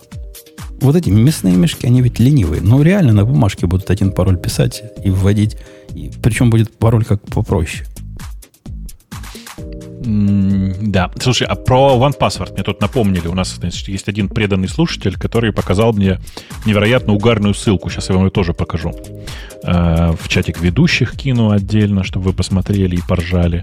А пока начну рассказывать. Эм, продукт на Product Hunt называется One Password. В смысле не единичка password, а буквально One буквами. Почитайте описание. Там самое важное — это последнее предложение. Ну, Читаете? Ну, Для тех, кто не может это прочитать, я вам прочитаю это так. Значит, OnePassword — это password manager, приложение Password Manager, сделанное для вас, которое может сохранять бесконечное количество паролей и прямо сохраняет стопроцентную privacy. Очень чистенький UI, никакой рекламы, end-to-end encryption, все дела. Построено с помощью ноу-кода инструмента AppGuire. А нам как это чем-то должно... Ну, про ноу-код, конечно, сильно. А что за AppGuire такой? Ну, в смысле, это такая балалайка, с помощью которой можно делать типа ноу-код приложения. В смысле, мышечкой повозил туда-сюда, бац, у тебя приложение готово. Ну, круто. Как, он, как вам такой подход? Он доказывает идею, что и так можно было делать, мы просто не знали. Да я уверен, что так нельзя сделать. Ну, как бы что, ты там можешь убедиться в том, что у тебя end-to-end encryption, ну, попробуй, давай. Наверняка а, есть компонент какой-то там. Да-да, компонент под названием end-to-end encryption, я понимаю, да. Это вообще просто... Я когда увидел, я, я как бы, конечно, со стула это не упал, но ржал я долго. Мне кажется, что это просто гениально. Просто реально гениально.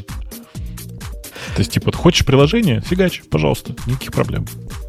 И, а потом... Ну, все... и название. Вординг прекрасный. Все-таки прилож... название прекрасное, я считаю. Ну, ну, не скажи, Бобок. Нельзя же запретить использование one или числа one как э, первой части любого приложения. Ты еще Windows запрети использовать. Будем окна по-другому Разработчик называть. же отвечает. В первом комментарии спрашивают, слушай, что-то немножко напоминает One Password. Как-то это, говорит, совпадение? Он говорит, не, это, говорит, случайно получилось, просто действительно у нас такое решение было, что это один пароль для, типа, одно решение для менеджеров паролей, бла-бла-бла. В общем, ну, там отвечают, что... Да-да-да, и говорит, ты так прикольно, так прикольно, что бренд One Password был свободен, так что мы его просто купили все дела. Зарегистрировали все дела. Прикиньте. А нечего Кто... было One Password с циферкой One щелкать клювом и не покупать этот Слушайте, домен. А может это реально в смысле один пароль? То есть не в смысле пароли, а пароли, которые для всех этих сервисов используются. А, а почему, по-твоему, One Password так называется? Оригинальный? Ага. Только сейчас Нет, дошло, смысле... да? Не-не, подожди, в смысле, что я думаю, что у тебя в этом... Э, а, в, в приложении только один пароль? Да, да, что у тебя там end-to-end encrypt, один пароль, каким-то AES его закриптил, туда зашил в ресурсы, вот и все. Он же один-один. Правильно, encrypted, encrypted. А у, у, у, Чудесное имя. Прям. У меня вам на разбавить рассказ о жизни. Купил я себе на Etsy. Etsy, знаете ведь Etsy? Конечно. Э, штучку для того, чтобы куда руки класть возле клавиатуры. Поскольку клавиатура черная, а вот эти мраморные подставочки, которые у меня уже есть для клавиатуры, ну, марбл, это же мрамор, да? Мар- мрамор, да. Да. Они прямо хорошие.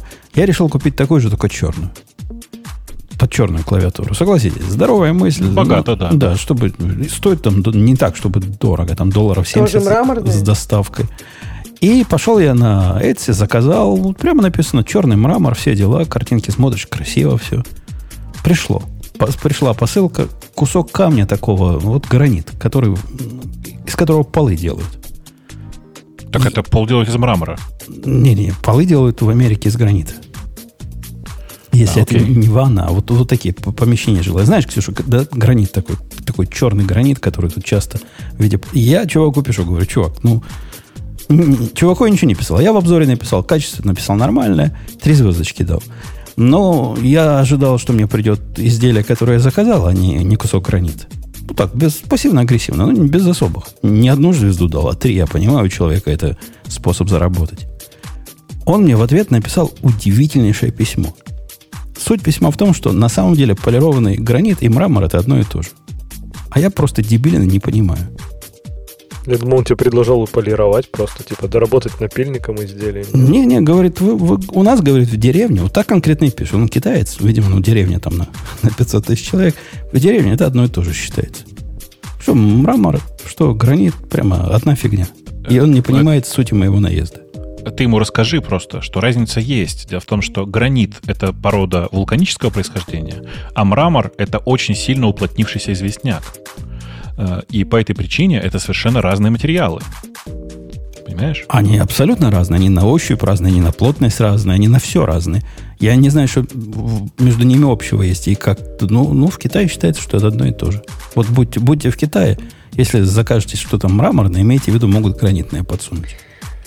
Я, если честно, вообще, когда читаю определение, вот, ну, знаешь, вот, там уже обычно много слов в товаре, в определении товара там какой-то намес. И там, да, часто бывает, что материалы указаны неправильно.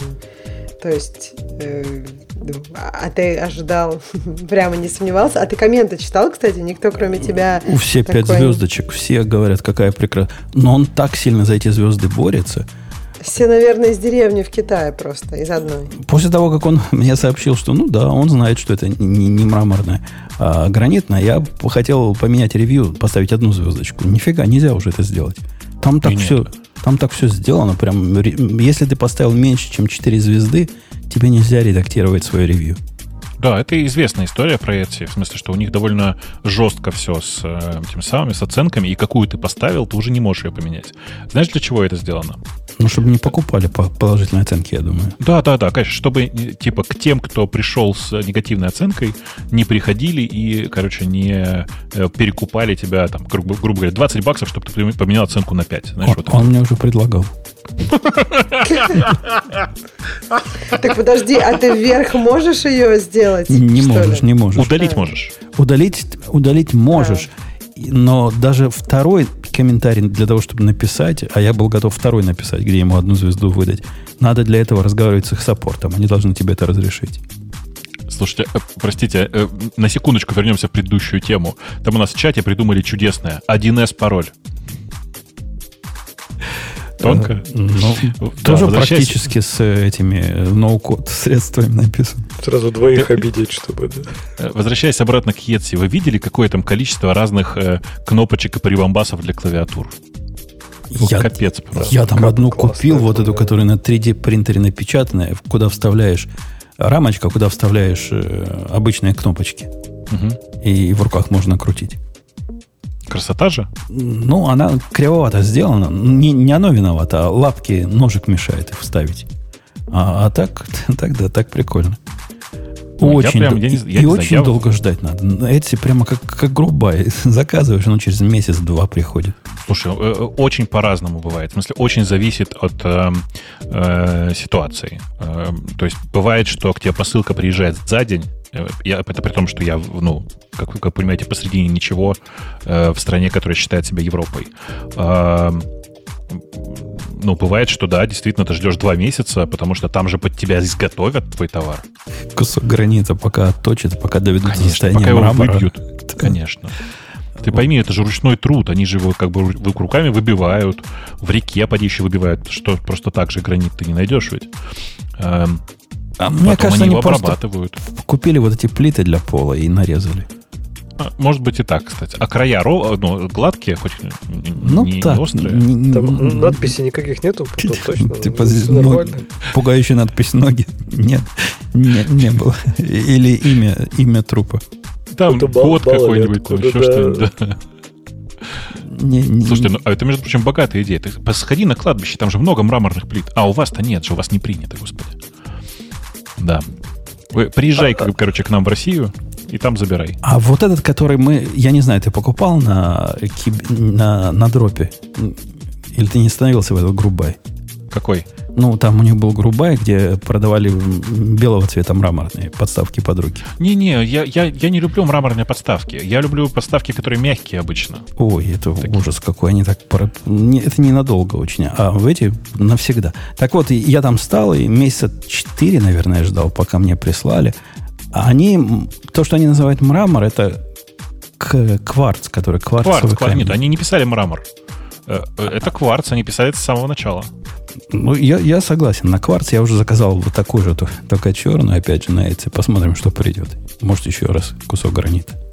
Поглядим. Э, Алексей, ты не зря держишь микрофон. Ты ведь, держа его в одной руке, другой судорожно листаешь экран своего iPad. Конечно. Долистал до какой своего, темы? Своего ноутбука. А что-то ты хотел про тестирование поговорить там, нет? Что мы с тобой оба дураки не лечимся. Ну, А е- кто-то там стоит в белом и весь красивый. Есть тема на, на Хабре про то, что record and reply – это сочетание достоинств юнит и интеграционных тестов с точки зрения автора. А, А, чё- что это вообще такое? Речь идет о том, что там вначале длинное-длинное повествование о том, почему юнит-тесты – это не наш путь. Ну, он не наш путь по всяким понятным причинам, потому что время... Уже тесты писать надо, да? Только Там еще про интеграционный не наш путь. Э, По очень странной причине, кстати. По но не какой, важно. кстати? Сложно поднимать. Интеграционные м, сложно поднимать, и интеграционные тесты никогда не могут быть э, как бы частью вашего pipeline а, потому что они обязательно занимают много-много-много-много-много часов, а мы же не можем ждать, чтобы дивка задалась много-много часов. Юнит-тесты не подходят, Алексей, если ты думаешь, почему. Потому что, во-первых, это надо писать, а не всякое начальство дает на это разрешение. Во-вторых, писать вообще нам лень. А в-третьих, даже если ты напишешь, то, как правило, какую-нибудь фигню оттестируешь, там, мелкую, локальную. А кому это интересно, когда нам, нас интересует рабочее приложение, а не, не вот эти дурацкие тесты. А От всего есть ответ. Ответ простой. Но если переводить вот этот метод, который он придумал, он предлагает ну, я бы это так реализовывал. Написать прокси, который между тобой и внешним миром. Прокси записывает всю коммуникацию между миром внешним и тобой. Первый раз, когда ты запускаешь свой интеграционный, интеграционный тест, оно производит запись вот этого, а потом проигрывает тебе. В результате у тебя никаких проблем нет. Все, что тебе внешний мир раньше выдавал, выдает он теперь стабильно при помощи твоего проигрывающего прокси. Я так, ну, мы говорим только, ну, HTTP, да? То есть, когда у тебя есть внешние какие-то Это не системы, обязательно, которые нет. работают по HTTP, Ну, окей. С остальными, конечно, будет труднее. Вот, например, если тебе с какой-то Монго общаться, то придется тебе на уровне, на более низком уровне все, все это записывать. Ну, теоретически это можно сделать. Подожди, подожди, там дело не в, не в Монге. Э, То есть какой бы протокол там ни был, у тебя есть приложение, которое общается с внешним миром по этому протоколу. Э, Логика в том, чтобы записать лог этого протокола, сохранить, ну, типа, об- общение в обе стороны, и дальше с ним сверять. Если все то же самое, то значит все как бы воспроизводится с точностью до багов. Не-не, Никаких проблем не- нет. сверять не так. Сверять, проигрывать его. Он предлагает его проигрывать, и на, на этом проигрывании есть. твои тесты бегут постоянно. Да-да, просто Ну- что такое проигрывание? Смотри, ты проигрываешь то, что было, и сверяешь с предыдущими ответами. Если ответы такие же, значит все в порядке с точностью до багов. Ну да, но я говорю, потому что идея это не нова. То есть, типа, ну, например, этот, как и WireMock умеет так. Да, да любой, наверное, любой ну, mocker там смысле, HTTP умеет так, и не только HTTP, внешних зависимостей умеет так делать. То есть, да, они все come on, кто так не делал еще Так 15 а он лет и не назад? говорит, Я что говорю- это идея новая. Он как бы просто говорит, что вот у него это лучше работает, чем основные Так- идеи. Он говорит, что mocker ы это умеют. Просто он говорит, давайте делать так. То Так, есть а чем ну, это типа, отличается от интеграционных тестов тогда? То есть, это обычный Подожди, интеграционный это, тест. это, просто это и есть. Это регрессионный, это регрессионно-интеграционный тест. Э, Просто чувак говорит, а давайте как бы из-за этого теперь юнит-тесты и регрессионные, и, и нормальные интеграционные не делать. Типа, зачем? У нас же вот это есть. Вот что он говорит. Так а нет, давай. он просто говорит, что интеграционные тесты ты каждый раз поднимаешь, и каждый раз все эти сервисы, как бы, ну, они у тебя там настоящие, а тут как бы у да. тебя есть просто, ну, такой очень-очень тоненький мог, который просто тебе возвращает Который ответ. делает ровно то, что тебе нужно. Ну, В этом да. проблема всех этих тестов. Проблема, почему нужно поднимать реальные системы в интеграции? Потому что, скорее всего, они будут работать не так, как ты думаешь. И понятно, что есть какие-то, ну, там, не знаю, сложные внешние огромные API, которые фиг ты поднимешь. Там какой-нибудь, я не знаю, ну, есть, ну, я не знаю, например, да, у тебя там эта система очень сложная, большая, и ты просто не можешь ее развернуть для, для тестирования. Окей, ну, тогда, да, записать и воспроизвести. Но все, что можно запустить в интеграционных тестах, надо запускать в интеграционных тестах. Не доверяй доверяйте мокам. Это, это прям это опасно. А это, по сути, моки. Это, ну, можно их красиво хоть как угодно назвать, но это моки. Он там удивительно на этом фоне, я с тобой полностью согласен, что он э, другой же стороной своего мозга критикует идею э, поднимания мок-сервисов. То есть ты пишешь себе сервис, который э, определенным образом отвечает на все запросы. При этом он предлагает, по сути, то же самое. Просто автоматически сгенерированный мок-сервис все это, все это странно, с одной стороны. С другой, у меня, я не знаю, как у вас, у тебя есть, Леха, опыт, когда подобного рода решения, ну, давай их общ, в общем назовем, не, не как WireMock, а вот э, общие регресс, в общем смысле регрессионные тесты. Когда ты э, одни ответы накопил, запустил, собрал ответы, и потом ты их сравниваешь с тем, что твои ответы происходят. У меня такое решение, ни, такие решения никогда не работали достаточно Достаточно для того, чтобы я дальше их продолжал делать. Какой-то это не, не наш путь, какой-то это убогий путь.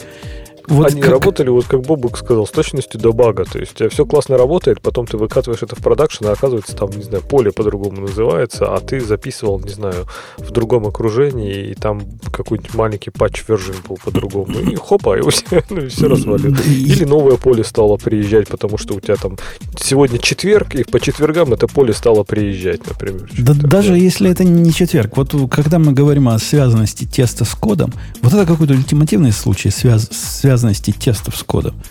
Э, мы в свое время, у нас была проблема в том, что заказчики присылают идиотские данные, а наши, значит, сложные процессы эти идиотские данные колбасят и как-то волшебным образом пытаются понять. И идея была написать автоматически вот такие интеграционные тесты, которые вот эти golden будет э, результаты, против него будем проверять каждую новую версию. Да, дают такой результат или не дают? Ну, это, это же ад какой-то. Их постоянно перегенерировать надо. Мы чуть-чуть поменяем код, уже output наш меняется, потому что для этого уже код меняли, чтобы output как-то адаптировать. И все это заново перегенерировать. И когда ты смотришь на этот div, то фиг ты поймешь, что-то оно упало. У тебя div там, не знаю, файл на 10 тысяч записей. Попробуй ты оценить этот самый div. Это какая-то бессмысленная какая-то практика. То есть она успокаивает, мне кажется, менеджеров, но я не понимаю, какую пользу она несет. Слушайте, Нет, я, а... я вам хочу сказать, что я подобные системы использовал, использую и использовать буду. В смысле, проигрывание по логам э, это важная часть больших нагруженных сервисов, которые прям с пользователями общаются. Это очень классная практика, но она не отменяет ни юнит, ни, ни интегрейшн тестирование. Ну вот ровно так, да. То есть, типа, использует, на, использовал ли я на проекте такие штуки, да, у нас на каком-то из проектов было, но просто потому что, например, внешний API было, ну, блин, реально ни, ни как не втащить, даже в N2N было очень сложно втащить. И, ну, было проще так протестировать, ну, типа, да, записали там mock и, проиграли и сравнивали ответы, ну, типа, input и output, что ничего не поменялось. Но это был такой, не знаю, финальный штрих. Это был, наверное, даже не замена, а дополнение каким-нибудь настоящим acceptance тестом, просто действительно, чтобы они побыстрее бежали далее. То есть, например, перед тем, как пушить, ты такой, хоп, быстренько все прогнал, вроде похоже, а дальше pipeline уже все равно там долбал это все на настоящей системе. Это smoke и. Это smoke и. Такой, да, очень быстрый человек. А то, что он говорит, там, вот у вас pipeline там будет работать медленно, да блин, я говорю, вот на каких-то проектах он по определению будет медленным. То есть, к сожалению, ничего не сделать. Он будет медленно работать, pipeline. Ну, пусть он работает медленно, но вы ему будете доверять, что эти тесты прошли, и, значит, система, ну, что-то там работает. А не то, что они прошли быстро, удобно. Ну, никто никогда не пробовал даже установить ее, например, там на боевой кластер, и, возможно, вообще ничего она даже не запустится. Но зато тесты прошли быстро, удобно.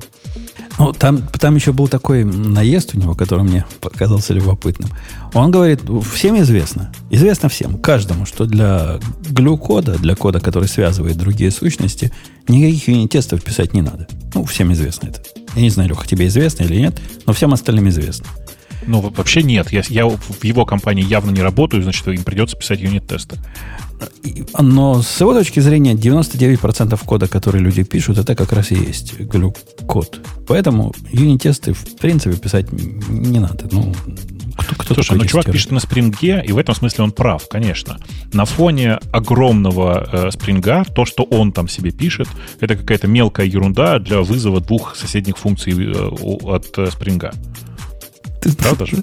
Ну, Spring прекрасно тестируется. И в примере, который он приводит, я не вижу никаких э, признаков того, что этим надо повозмущаться. Ну да, надо подготовить моки, если ты делаешь какой-то тест, который действительно глю, и все, что тебе надо, это количество вызовов или качество этих вызовов оценить. Что тут такого-то? Ну, нормально. Там, ох, там такая боль дальше. Ой, я бы с Какая? так... Но он говорит как раз, да, что он джавист, и он говорит, что вот есть такая штука, есть, говорит, WireMock, э, который полноценный веб-сервер, который может работать как прокси. То есть он реально э, посылает запросы наружу, да, и сам при этом записывает запрос-ответы, и потом можно это будет воспроизвести и прогнать это все. Крутой режим, вот ровно это мы используем. Но он говорит, это, конечно, фигня, там HTTP какой-то, зависимости, прям целое дело. А есть, говорит, классный, называется AnyStab, который просто может в коде Apache HTTP клиент подменить. И это нарушает фундаментальный принцип вообще всего. Никогда не мокайте то, чем вы не владеете. Не надо пытаться мокать Apache HTTP клиент. Ну не надо. Он не будет работать в реальной жизни так, как вы его замокаете. Если мокать, то только-только на уровне вот HTTP, на уровне... Это должен быть внешний компонент. Это должен быть внешние инпуты и аутпуты. Если это мокать на уровне этого, я не знаю, это уже реально тестирование моков получается. То есть, ну, конечно, замоканный Apache HTTP клиент вернет ровно то, что нужно а в реальной жизни не вернет. Ну, Леха, это от контекста зависит. Например, в Go, о котором ты не понаслышке знаешь, э, часто практика, когда у тебя есть какая-то внешняя хрень, вот типа тот же самый HTTP клиент, он так и называется, http.client, а ты, как человек э, православный, говоришь, ну что, я дебил, что ли, HTTP клиент туда-сюда тыкать? Я буду интерфейс. Ты придумываешь себе интерфейс, в котором есть один метод do. Метод do получает request, от, отправляет response с точки зрения твоего сервиса, который ты тестируешь, как там твой HTTP работает, ну, сто лет никому не важно. Ну, ну реально, ну, никому это не важно. Но не волнует нас мокать. То, что ты предлагаешь, там мокать транспорт HTTP сервиса вместо того, чтобы мокать интерфейс целиком. Я за то, чтобы интерфейс целиком мокать. Не, ну смотри, у тебя вот есть вот этот твой, твой интерфейс, который имеет один метод do, и ты его везде можешь замокать. Но это да. твой интерфейс, ты его контролируешь. Ничего правильно? подобного. Ты его описываешь. На самом деле do это ну, метод в HTTP клиенте. Но он же тебе возвращает не... А, он тебе HTTP request и HTTP response возвращает. Да. Ну, у вас там в Go все как не как у людей. Там вы наверняка и голыми бегаете просто, когда код пишете. Поэтому вообще я бы сказал, если это HTTP, пусть это будет HTTP. Потому что ты засетишь какой-то property у, этого, у этой структуры, а оказывается, что в реальном HTTP запросе это property не будет установлено. Так цемис в том, что ты, твое приложение в жизни этого сделать не может. Твое приложение это может сделать только на уровне э, конструирования инъекций. Вот там ты реально, конечно, проверяй. Там ты пишешь интеграционный или функциональный тест, там ты проверяй. Конечно, что ты правильно его создал, что можно сделать как хотя бы пин какой-нибудь этим клиентам. Что ты... Но с точки зрения юнит-тестов это абсолютно смысла не имеет. Твой юнит работает с интерфейсом. И ты интерфейс этот смело мокаешь.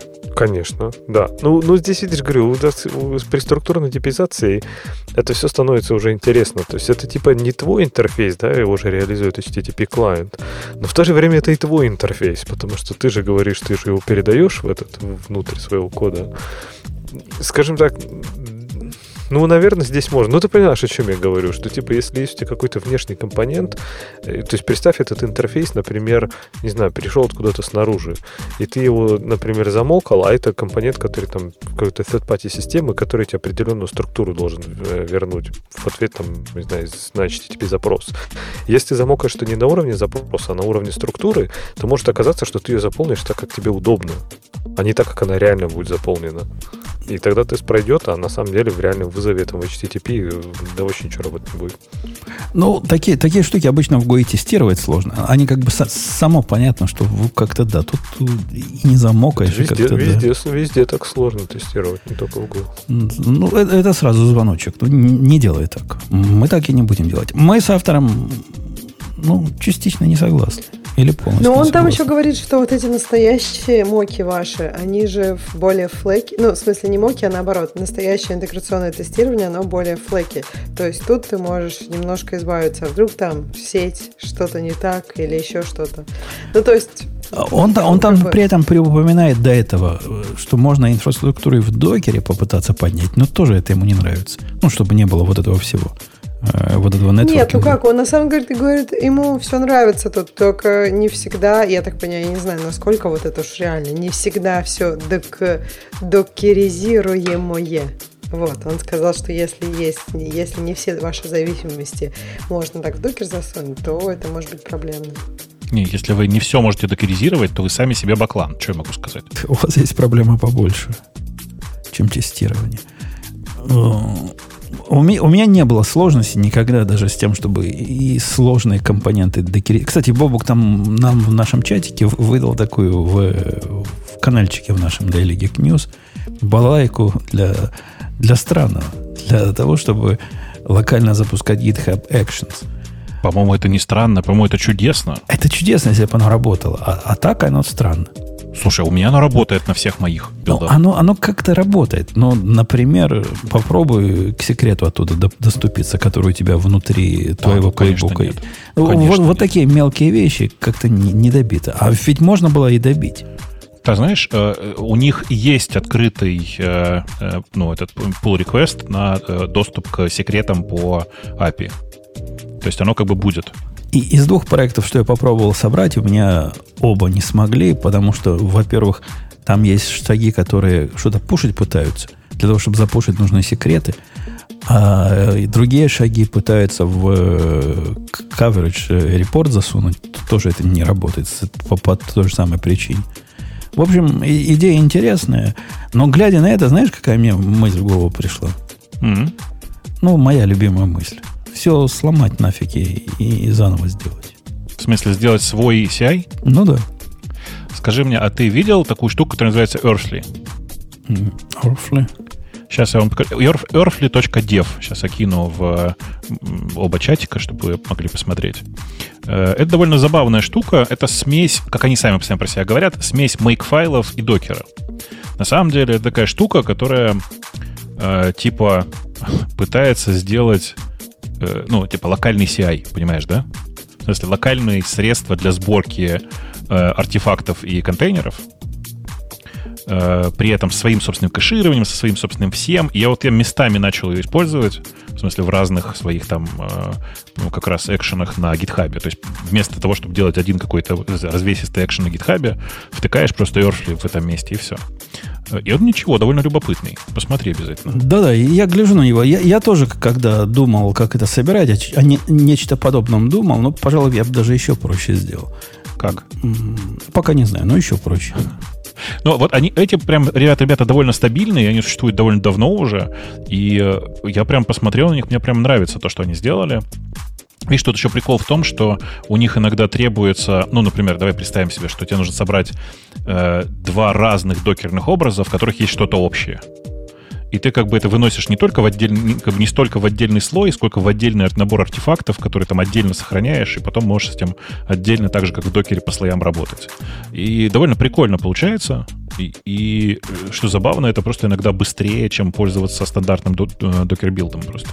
Я бы, знаешь, в какую сторону думал? Пока эта мысль сырая, я бы думал в сторону не, в, не вводить вообще никакой свой syntax для, для этих build-пайплайнов и как-то как попытаться обойтись compose-ом. Угу. Вот я, я понимаю, да. Что-то, что-то в эту сторону. То есть, если ты можешь обойтись композом, значит, ты его можешь локально построить. И тебе абсолютно не важно, CI, но не CI. И все, что Но надо... Видишь, эти чуваки просто чуть-чуть усложнили синтаксис докер-файла. Ты же видишь, да? Ну да, я вижу. Мне как раз вот это не очень нравится. Возможно, другого выхода и нет. Трудно сказать, пока не окунешься. Единственное, что надо сделать для того, чтобы на, на композах построенный CI работал, это привязать хуки к, ко всему на свете. Уже pull реквестом оно само дело. А это прямо фигня вопрос. Слушай, а э, ты не пробовал всякие сервисы для хранения секретов? Сервисы для хранения секретов? Ну, типа, вот есть GitHub, который хранит у себя секреты. Ну. А есть на самом деле просто такие сервисы готовые, которые делают то же самое, но не независимые от GitHub. И это я просто интересуюсь, пробовал ли ты что-то для хранения сервисов такое вот SaaS именно? Ну, кроме GitHub. Это часть, например, э, есть такой типа Волта, который внутри AWS. Причем там три а, разных А, да, ты есть. прав, конечно. В смысле, у AWS Secrets тоже есть. Да-да. Да, у них там и секрет параметры есть, и секрет Store, и еще секрет. Как там три разных есть про это. Я, я два из них пробовал. Угу. Прикольно, прикольно. Я просто я как-то почему-то не. Я привык к тому, что у меня все это на Ну, короче, так как у меня все pet проекты на гитхабе, просто они приватные, то я и секреты все, все там храню. Вплоть, ну, и, и как бы вроде все нормально было. Но есть ведь какие-то штуки, которые, которые хочется там более развесистое что-то хранить. И каждый раз ставить клиент гитхаба, чтобы ходить туда за секретами, или там, я даже не знаю, как еще по-другому-то. Короче, такое, в общем. Слушай, а как, э, э, я просто сейчас начал вдруг со- соображать, а как правильно это делать? Вот у меня лежат секреты, например, я не знаю, давай, токен для Telegram-бота лежит у меня в GitHub-е. Э, как с точки зрения э, э, общих подходов к безопасности правильно пробросить этот токен в э, контейнер? А, собственно, правильно никак. Они ведь все делают неправильно. Они все его в environment засовывают. Ну, давай допустим даже, что в environment, но просто чтобы не, не в env-файл, а именно в environment. Ну, в environment можно его передать э, динамически, например. Да-да, просто читать его как? Вот-вот-вот. Вот-вот-вот. Не знаю, как-нибудь. Будем создавать файлы на лету и потом их убивать. Не, в этом, кстати, очень классная штука была в Cloud Foundry сделана, когда процесс запускался, он через MTLS, через короткоживущий сертификат подключался к сториджу секретов, вытаскивал только разрешенные секреты для, ну, там, референс, типа, ты указываешь ему, вытаскивал, и он инжектил именно в, в эм, ну, когда делал, запускал процесс, да, это что там, fopen, да, или как, то есть он передавал прям в команду. То есть этого не было нигде в контейнере, это не было нигде в... То есть, в общем-то, не нигде, кроме процесса, это не существовало. И это прям было круто. То есть это нельзя было ssh в контейнер и там, не знаю, сделать env или катнуть какой-то файл. То есть это все прям жило только внутри процесса. Это было очень круто сделано. Ну, в современных реализациях самое большее, что они делают, это скрывают показ э, секретов. Вот до этого это они уже научились делать достаточно хорошо. И в дроне так сделано, и в Трависе так было в свое время сделано, хотя и хакнули через подобную вещь. И, и в Actions, по-моему, также сделано. Меня, меня тут пришел один из наших слушателей и утверждает, что в одном из разговоров э, мы упомянули странное. Я хотел у вас спросить, мы такое упоминали, и вообще, что, что вы по этому поводу думаете? Э, он утверждает, что мы говорили о том, что токены – неважно, случайные токены, JWT токены, любые токены, которые ты хранишь, в базе данных хранить в голом виде опасно, потому что если твою базу хакнут, то, то все. Неужели мы такое говорили? Токены шифровать мы предлагали? Я такого да, не помню, если честно. Мы, Бобук, с тобой же обсуждали это, что хэшить надо как пароли. Их, их часто не хэшат, а лучше А, в этом-то смысле, конечно. В смысле, но это же не то же самое. Это не шифровать. Хэшить это, это, это ладно. Его вопрос был в том, что а как же ты будешь, например, по токену искать, если он зашифрован у тебя в базе данных? А зачем тебе по нему искать? Ну, например, ты хочешь найти токены, которые этому пользователю принадлежат как-то и... Не, ну у тебя будет, например, какой-нибудь ID, у тебя будет метадата, которая открыта, а сам токен, э, само значение токена захэшировано. А, а вы какому выводу с Бобуком обсуждали пришли? Надо их э, так хэшировать или не надо? Не является ли это паранойей 73-го порядка? Если вашу... Это ведь не повторяемый пароль, это, по сути, ну, набор случайных чисел. Давайте на такие токены посмотрим, какие-нибудь Session ID. На кой черт их скрывать?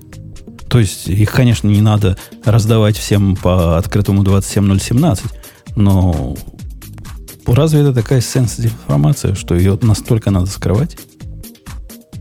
Ну да, а чем она в твоем от пароля отличается, например?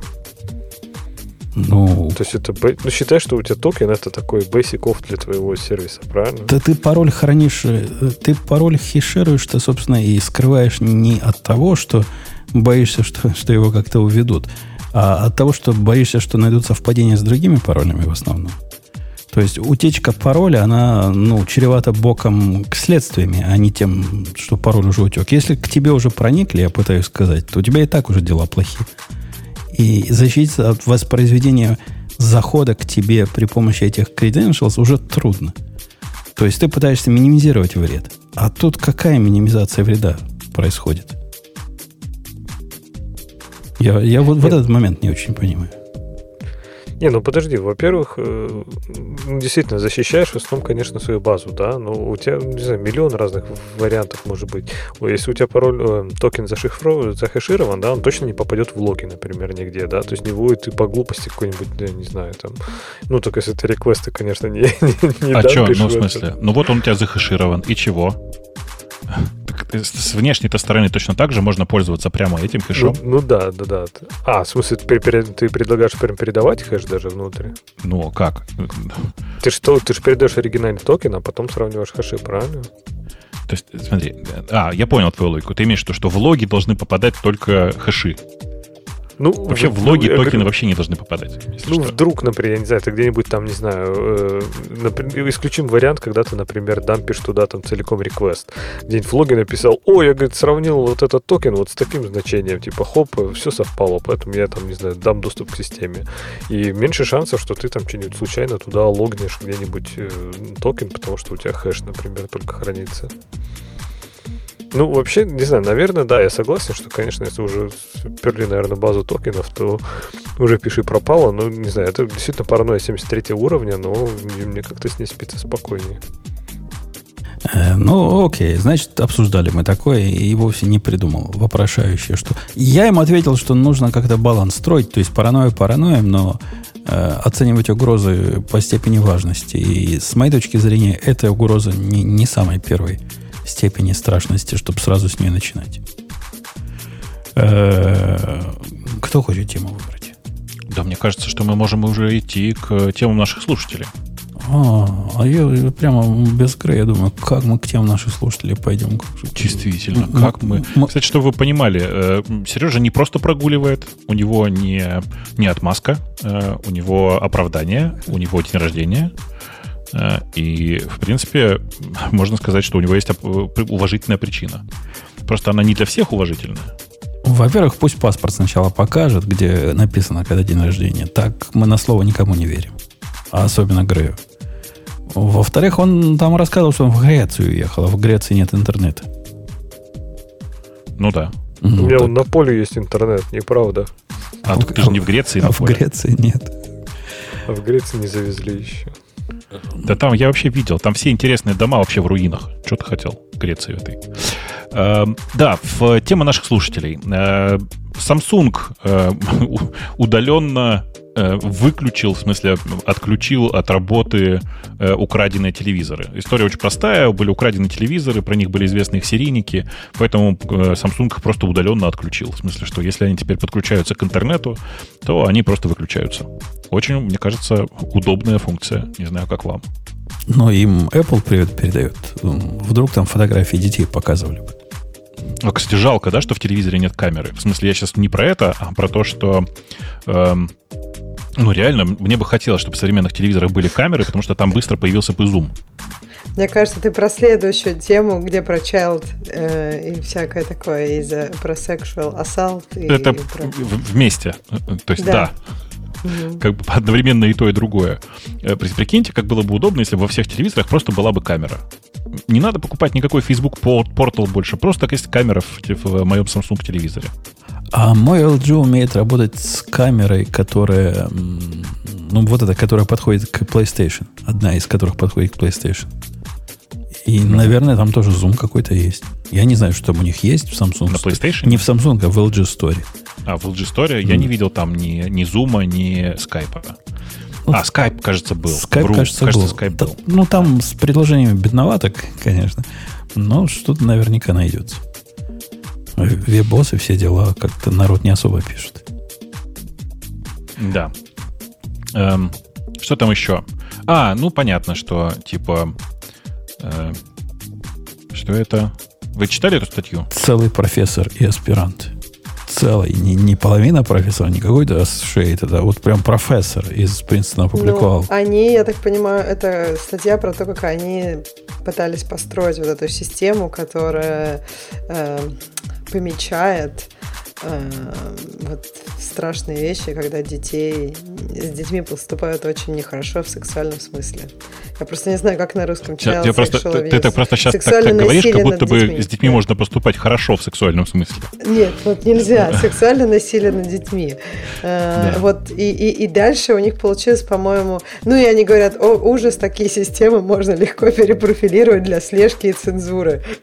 Мне кажется, что как будто их заморозили лет на 50 в каком-то крематории, они такие вышли, и, о да, такие системы можно перепрофилировать. Спасибо, Кэп. Я не знаю, это для нас да, что-то новое?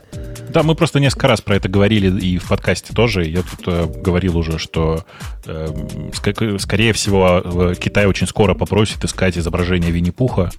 Э, и всех, кто э, сохраняет у себя фотографии Винни-Пуха, срочно наказывать. Эм, так а разве в Китае это уже, они, они же там эти, ну, как минимум... Только в рамках Вичата там везде. это происходит. А вот в iCloud фото пока нет. А, ты имеешь в виду в iCloud фото, то есть Конечно. только в рамках всяких э, Вичата и камер э, такого наблюдения внешнего да, да, и внутреннего, да, да. наверное. Ну, не, не только Вичат, но это в ничего, приложений. Да. Это, это как бы ничего, да. То есть вот iCloud точно, вот без iCloud они никак не справятся, китайцы. Конечно, конечно. Вот это сейчас был сарказм, если вы неплохо распознаете Ксюшу, вот это был сарказм. Э, значит, Apple наобещала всяко разным разработчикам обсудили. Э, что? Э, очередной заход на систему контроля версий, которую я пропустил. Вот это фокус. В смысле, я, я обычно за ними очень смотрю, за всеми такими штуками. Может быть, Бог, это кто-то не так понял, может быть, нет, нет, это контроля версии. А да, я, она похожа. Нет, это система да. контроля версии, я даже про нее что-то там читал. Из всего, что я запомнил, что она мне больше всего какую-нибудь SVN напомнила. Она такая централизованная, то есть э, вот этих ваших распределенных глупостей там вроде бы нет. И она как-то в сторону людей. То есть, э, чтобы поменьше телодвижений было про все. И на очень высоком уровне общаться будешь человеческим языком писать, он, как Ксюша сегодня упоминала, хочу сделать, чтобы красиво. Оно раз тебе само красиво делает. Не вот эти вот комиты, пуши, вот эти мерджи идиотские. А все, ты видел, все этого какая, у них, какая у них чудесная бизнес-модель, простите. Я просто в таких сервисах, значит, я вам даю, дарю лайфхак. Когда вы смотрите на новый сервис или новую систему, которая что-то там пытается сделать, первое, что нужно сделать, это зайти в раздел прайсинг. Короче, вы можете создавать репозитории только до тех пор, пока у вас три коллаборатора. Если больше трех, то сразу 12 баксов за человека. И, и, вся, и вся эта балалайка работает только с их сервером. Конечно, конечно. То есть это типа очередной заход на централизованную систему контроля версий. Она скорее больше похожа, наверное, мне кажется, не на SVN, а скорее на Perforce, в том смысле, что э, у тебя локально все оно децентрализовано, но для взаимодействия все равно используется только один конкретный сервер. Вот. А, и ну, кажется, что это довольно прикольный заход, потому что вообще-то во многих компаниях от э, вот этой distributed натуры гита люди скорее страдают. То есть, типа, все привыкли к тому, что есть централизованный сервер, где все хранится. В этом смысле, в общем, ничего страшного. Вот. Эм, но при этом зачем? Я как бы не понял.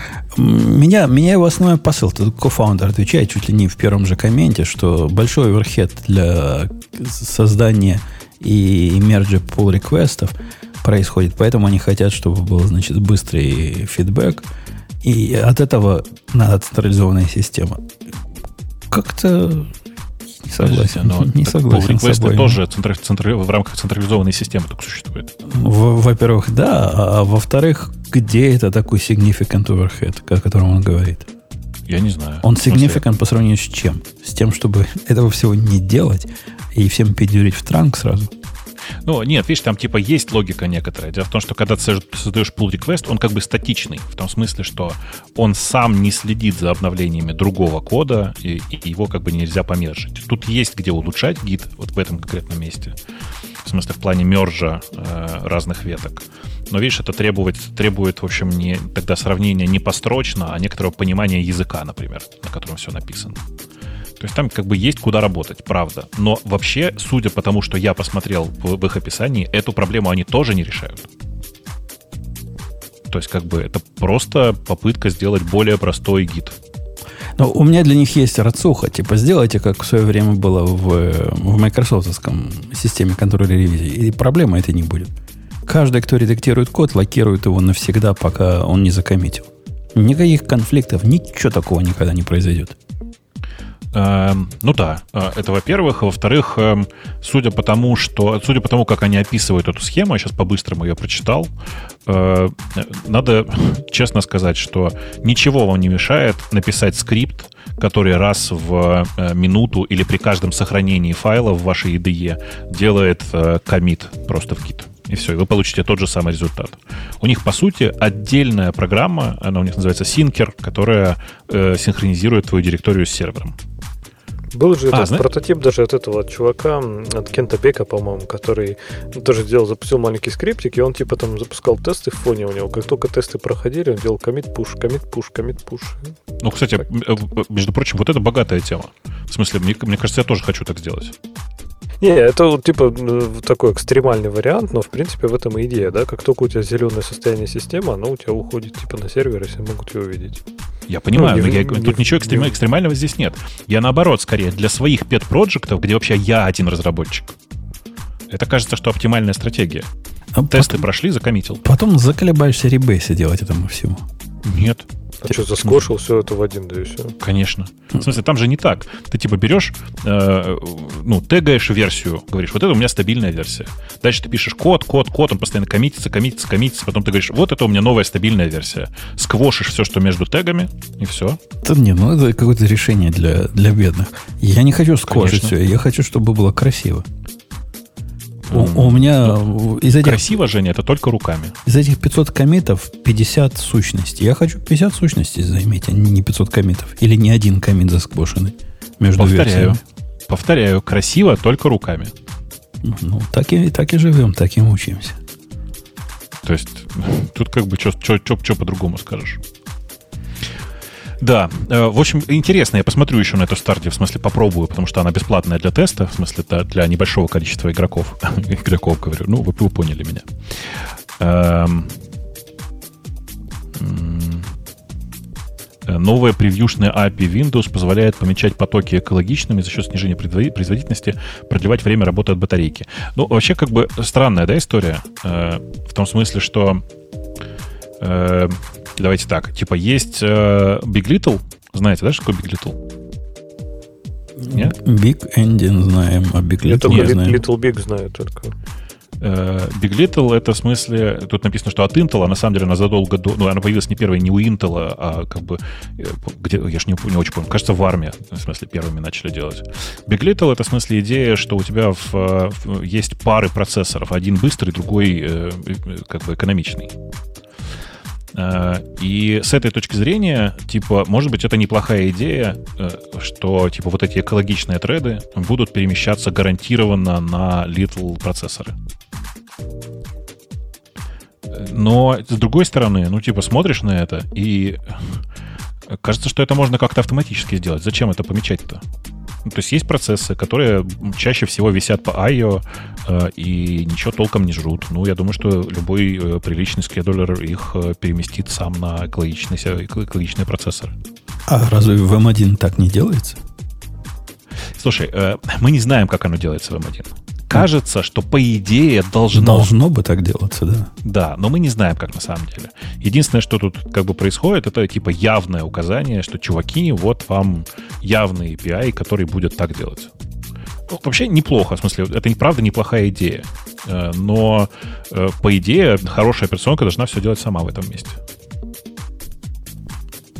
Согласен, согласен. Я не понимаю use case, где ты помечаешь Откуда ты знаешь, что у тебя экологические вот эти потоки? Ну, ты знаешь, что этот тред, он типа там раз в минуту уходит за чем-нибудь куда-нибудь. Не то, что ты знаешь, ты надеешься на, на это. А как оно по жизни будет, черт его знает. Может, тому не ретраев будет делать 500 миллионов штук, когда ходит за этим, за всем. Эм... Не, людям, да. верить, людям верить нельзя. Компьютерам иногда можно. И то, пока они не человекоподобные. Ну, ну да, ну да. Э, требования к украинским провайдерам о блокировке YouTube и FB контента. Там другая история. Э, э, к сожалению, э, в Украине тоже очень активно пытаются банить разные куски интернета, но дошли до того, что требуют банить каналы на Ютубе и странички на Фейсбуке.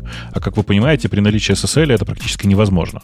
Ну, то есть, как бы DPI, он как бы на текущем, на текущем состоянии развития науки э, в состоянии разобрать SSL и более-менее понять, э, если повезло и поймал начало э, соединения, э, что там в серединке происходит, типа в как, на какой сайт ходили и всякое такое. Но чтобы разобрать эм, как бы страницу и вставить в нее блокировку, это прям будет очень сложно. А бани-то за что? Они там что, москали на Украине говорят? Ну, например. Например. Или там, типа, например, какой-то контент, который э, местные правообладатели считают нелегальным на Ютубе, в смысле, и принадлежащим им, а в мире считают по-другому, или Ютуб считает по-другому. Так давайте же банить. Это вот сейчас стандартная практика, к сожалению, во всем мире. Во всем мире пытаются зачем-то банить интернет. Ну, я, я уж привык как-то. Вот. Ну, то есть, как бы, да, непонятно, что они будут делать, пока э, как не знаю, как будут все выкручиваться. Забанить YouTube чертовой матери. И Facebook заодно. Facebook вообще по умолчанию надо банить во всех развивающихся странах. Э, слушай, ты знаешь, его не надо банить. Мне кажется, от него можно и так отвыкнуть. В смысле, я в какой-то момент обнаружил, у меня даже друзья начали спрашивать, что происходит. Я просто перестал туда заглядывать. Там как бы для меня ничего интересного не происходит. Ты слишком старый для Фейсбука уже. Я, может, наоборот, слишком молодой. У меня слишком, у меня гораздо больше времени в ТикТоке уходит. Хоть не в Инстаграме, то спасибо. Ты пользуешься ТикТоком? В смысле, конечно. Ну вот прям Есть классный интернет, ушел в ТикТок. Слушай, у меня, я, короче, я дошел до того, что я запретил себе после 12 включать ТикТок. Потому что, как бы, я натренировал до такого состояния, что у меня практически каждый следующий ролик залипательный, понимаешь? И я реально, я в какой-то момент ловил себя на том, что я там два часа могу сидеть тупить в ТикТоке. Это просто кошмар. Да ладно, ну это же вот прям так интересно. Там же вообще как бы, ну, ты, это то есть просто удовольствие. То есть там же, ну, там, или там может быть что-то такое прям... Нет, познавательного там ничего нет, если ты об этом. Ну, то есть оно бывает, Я просто не понимаю, мне кажется, формат против познавательного, правильно? Это формат просто такой прям абсолютно формат. идеальный. Слушай, я э, думаю, ну, что бы, чисто теоретически кор... я могу, могу сделать такой, э, такой э, в таком формате коротко, супер короткое видеошоу с новостями про IT. Легко. Там типа да, там же ограничение сейчас Но никто минуты. такого не делают, согласись. Потому что никто не смотрит. Да, я и говорю, да. что то есть формат такой, что как бы стали там популярны совсем другой контент. Контент какой-то такой веселый, залипательный, развлекательный. Но это вот ну, прям просто удовлетворение инстинкта ну, такого охотника. Ты что-то хочешь еще новое, новое, прикольное. На самом деле я всем хожу и рассказываю, что в ТикТок ушло то, что было раньше на 2 как бы на Лип, в, Лип, в Липрозоре, еще где-то. Ушел э, смешной креатив, весь ушел в ТикТок. Ну, как бы, а я люблю просто такое. Ты сидишь и улыбаешься, тебе прикольно. Причем там как бы есть э, ну, прикольные каналы и на айтишные темы. Но они, конечно, в первую очередь про юмор и про девочек. Все как обычно. Вот, на да. айтишные темы про юмор и про девочек? Да, тебе прислать ссылочку? Да давай. Только при чем тут такое, а при чем тут IT, непонятно. А, ну, в смысле, там а, э, шутки на айтишные темы. Типа, девочка, которая разыгрывает шутки на айтишные темы. Почему бы нет, типа? То есть а, это а, а почему про девочек тогда, если это... Ну, ну в смысле, знаю, что это обязательно девочка, потому что, потому что шутки на айтишную тему от мальчиков по какой-то пррине не заходят. Я Никто не смотреть не будет просто, если это не девочка. Я, я даже ну, одну, видел, одну видел такую в наш чатик, кто положил. Ну, смешно было. Реально Кого смешно. одну? Ты так сказал, что одну Од, девочку в наш чатик Одну положили? шутку от одной девочки, которая рассказывала свои впечатления от этой компании, ну, явно в тиктоковом формате. Кстати, Ксюша, там в нашем да. после прошлом подкасте тебя практически назвали Бобуком. То есть, говорят, ты щелкаешь э, покруче Бобука, и ничего такого нет, как ты рассказала с интернетом в России. Вот это все ложь. Нет, ну там разные люди приходят. Там один говорит, твой опыт нерелевантен, а другой приходит, твой тоже нерелевантен. Мы просто два опыта. Ну, то есть, я, опять же, могу еще раз повторить. Я просто вот свой личный опыт рассказала. То есть, просто подумайте на секундочку. Вот я приехала в Россию, у меня зашибительно работал мегафон, вообще такая скорость была. И я то думаю, ну вот сейчас-ка я расстрою всех и расскажу, что у меня скорости не было. То есть, ну, это, это было бы совсем как-то уж, я не знаю, перевернуто. Да почему совсем? Вот... Если Госдеп проплатил тебе... Ну, в общем, была бы... Будь у меня скорость, я бы рассказала. На самом деле у меня были... Я говорю, что когда я вот еще в Москве жила, ну, то есть вот я там комьютилась между Зеликой и Москвой, меня поражало, как классно все было, даже практически в электричке все было здорово. И просто вот в этот раз, может быть, да, может действительно вот московский интернет сильно отличается от Тверского. А может еще какие-то вещи. Но меня удивило, насколько скорости были не поражающими. Хотя, я не знаю, мне все время казалось, что это не так сделано. Тариф правильный, самый, самый большой, самый жадный. И кто-то еще сказал, что процитировал меня вот это в Твиттере, и там кому-то даже пришел официальный мегафон. Э, в общем, наверное, мне надо было в Твиттере это написать тогда, и, может быть, официальный мегафон бы что-то там сказал, что я живу не в том районе или в каком-нибудь неправильном доме, э, который там был построен при царе Горохе, и стены там поэтому очень толстые. Официальный мегафон я... сказал, что такого быть не может. Я читал ответ. Да? Да. Такого быть не может. Они не, лимитируют скорость никак. И все Тогда, так я, я и говорю, что скорость не лимитируют, просто э, э, как бы скорости не дают. То есть я не говорю, что это был какой-то злой умысел с их, с их стороны. То есть я, не, не, я говорила, что просто ну, скорости нет, поэтому ее и лимитировать не надо. То есть если ты не даешь больших скоростей, то и можно вообще не волноваться о том, что кто-то там терабайты накачает, правильно? Какие терабайты, если я фоточку 10 минут жду? Э, мы пока с Умпутоном дальше пообсуждаем, а ты пока по-быстрому посмотри вот те два, два тикточка, которые я тебе только что кинул. Это одна и та же девочка. Вот прямо сейчас аккуратненько послушай. Хорошо. А я потом я пойму, ты просто ржешь от этого или нет. Потому что, ну, как бы мы-то все угорали, конечно. Э, хороший человек. Э, что там у нас еще есть из тем? Э, Пам. Э, слушайте, когда вы присылаете нам огромные статьи, вы же не рассчитываете, что мы их на ходу сможем прочитать, правда? Э, почему Особенно твоя мама без, все еще не прогает? Без всякого дескрипшена. Мы такие статьи пропускаем просто. Там просто статья огромного размера. Мы обязательно мы ее почитаем. Спасибо, что кинули. Классно. Э, правда, серьезно. Но в целом э, нет. Э, в Cosmos DB в Azure-овском нашли уязвимость. Срочно перегенерируйте все, все ключи. Э, на самом деле э, вы можете их не перегенерировать, потому что, судя по тому, что рассказал Microsoft, э, не было там, ну как бы, не было никаких проблем. В смысле, что вот кроме этого конкретного исследования ничего такого не происходило. То есть есть как бы чувак, который научился э, ну, типа, эксплуатировать такую странную дырку. Она прикольная, обязательно нее прочитайте. Она там, типа, на Wiz-а ее лежит. На Wiz... Ну, типа, ребята из Wiz Research-а ее нашли.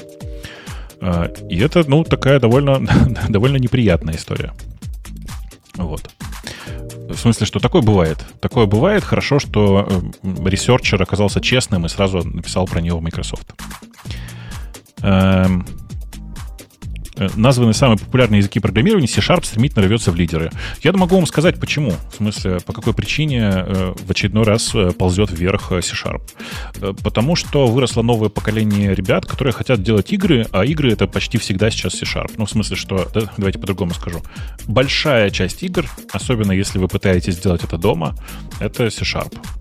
Кроме этого, огромное количество современного ну, как бы серверного кода написано на C-Sharp. И мне прям, ну, часто нравится этот язык, что уж говорить. Женя, у тебя как? Ты на C-Sharp пробовал писать? Пробовал. Почему нет? Ну, ну, язык. Сказать, что я полюбил сильно больше, чем Java, не скажу. Мне и Java всегда нравилась. Но э, он, видишь как, э, современная Java, наверное, не сильно хуже. То есть похуже, но не сильно хуже для меня, чем C-Sharp. Но надо понимать, что половина кода, который я сейчас вижу на Java, он написан на Java там пяти, пятилетней давности, а это все-таки не то же самое. Ну вот мой коллега, который весь джавист прямо по, до степени такой, что он и игошные программы на Maven компилирует, он свои пэт-проекты игровые на C-Sharp пишет. А, ну, потому что у него вариантов нет. Игровые pet проекты это всегда, ну, там, какой-нибудь Unity, которая привязана к э, C-Sharp. Ну да, примерно так. Ну вот. Кстати, ты понимаешь, да, что при этом Unity кроссплатформенная, в смысле, что она может собираться под разные платформы без всяких проблем. То есть там типа моно внутри, там, или, ну, короче. Core. Core он называется сейчас. Кто? Netcore какой-нибудь, небось. Netcore — это скорее набор библиотек, ну, типа того. А Mono — это сам, сам байткод интерпретер в данном случае и компилятор. Ну, неважно, на самом деле это все ерунда. Это, кстати, чтобы вы понимали, речь шла о рейтинге популярности языков программирования, который мы много раз разносили. Он называется Тиоби.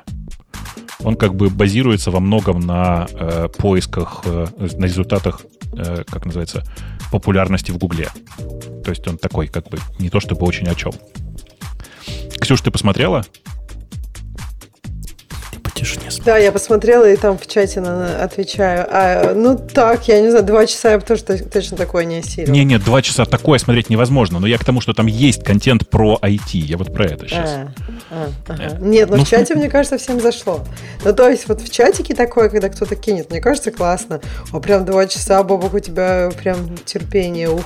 Не, ну они же разно- разные очень. Он просто что, очень молод душой, Ксюша. М- да, молод. вот мне тоже кажется. Бобок, как ты сохранил такую молодость? Поделись. Тебе я, надо завести бы... канал на ТикТоке, где ты будешь рассказывать, как ты молод душой. Обязательно, это надо попробовать. Это богатая тема, спасибо. Э, очередной, да, у меня уже есть один, но как бы я вам его а не ты покажу. там что рассказываешь? Как ты молод душой? Молод, да, молод душой. Э, так, э, Специалисты по безопасности запрещают вставлять пароли. Э, мы уже это вставили имидж to Lego. На самом деле это довольно слабая модель. Она прикольная. Это значит, э, идея вот в чем. Э, типа э, берешь как это сказать, ты берешь э, фотографию э, какого-либо объекта, а тебе предлагается 3D-шная, ну, как бы схема 3D-шного сбора из Лего. Она довольно прикольная сама по себе. Э, на мой взгляд, она, прям скажем, далека от оптимальной. Ну, в смысле, что то, что получается, не очень оптимально. Но сама идея классная. Почему классная? Ну, потому что на самом деле, типа, ты реально берешь, фотографируешь стол, стул, а потом собираешь из лего, ну, как бы сильно похожий с точки зрения нейросетки стул. Тут важный момент, что на самом деле не очень похоже получается. Если вы посмотрите саму статью, там даже не надо как бы пробовать.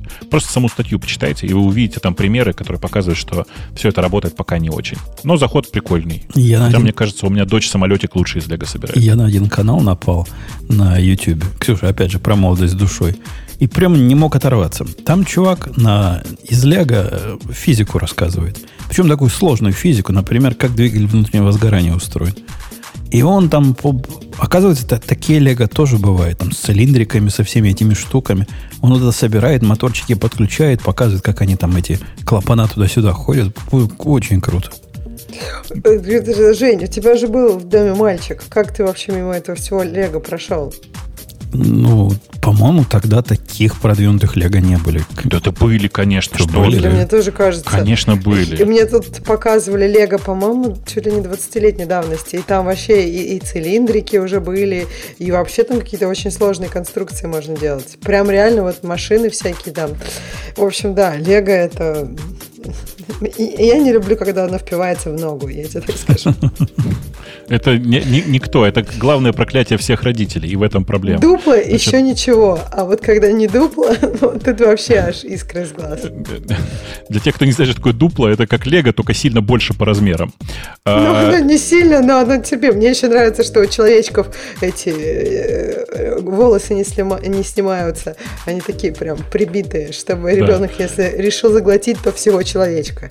Как прибили, так и держится. Жень, э, загугли, э, когда будет время, Lego Mindstorms они называются ты будешь просто поражен, я уверен, прям. То есть ты, я просто я боюсь, что ты себе захочешь Mindstorms. Потому что это прямо очень круто.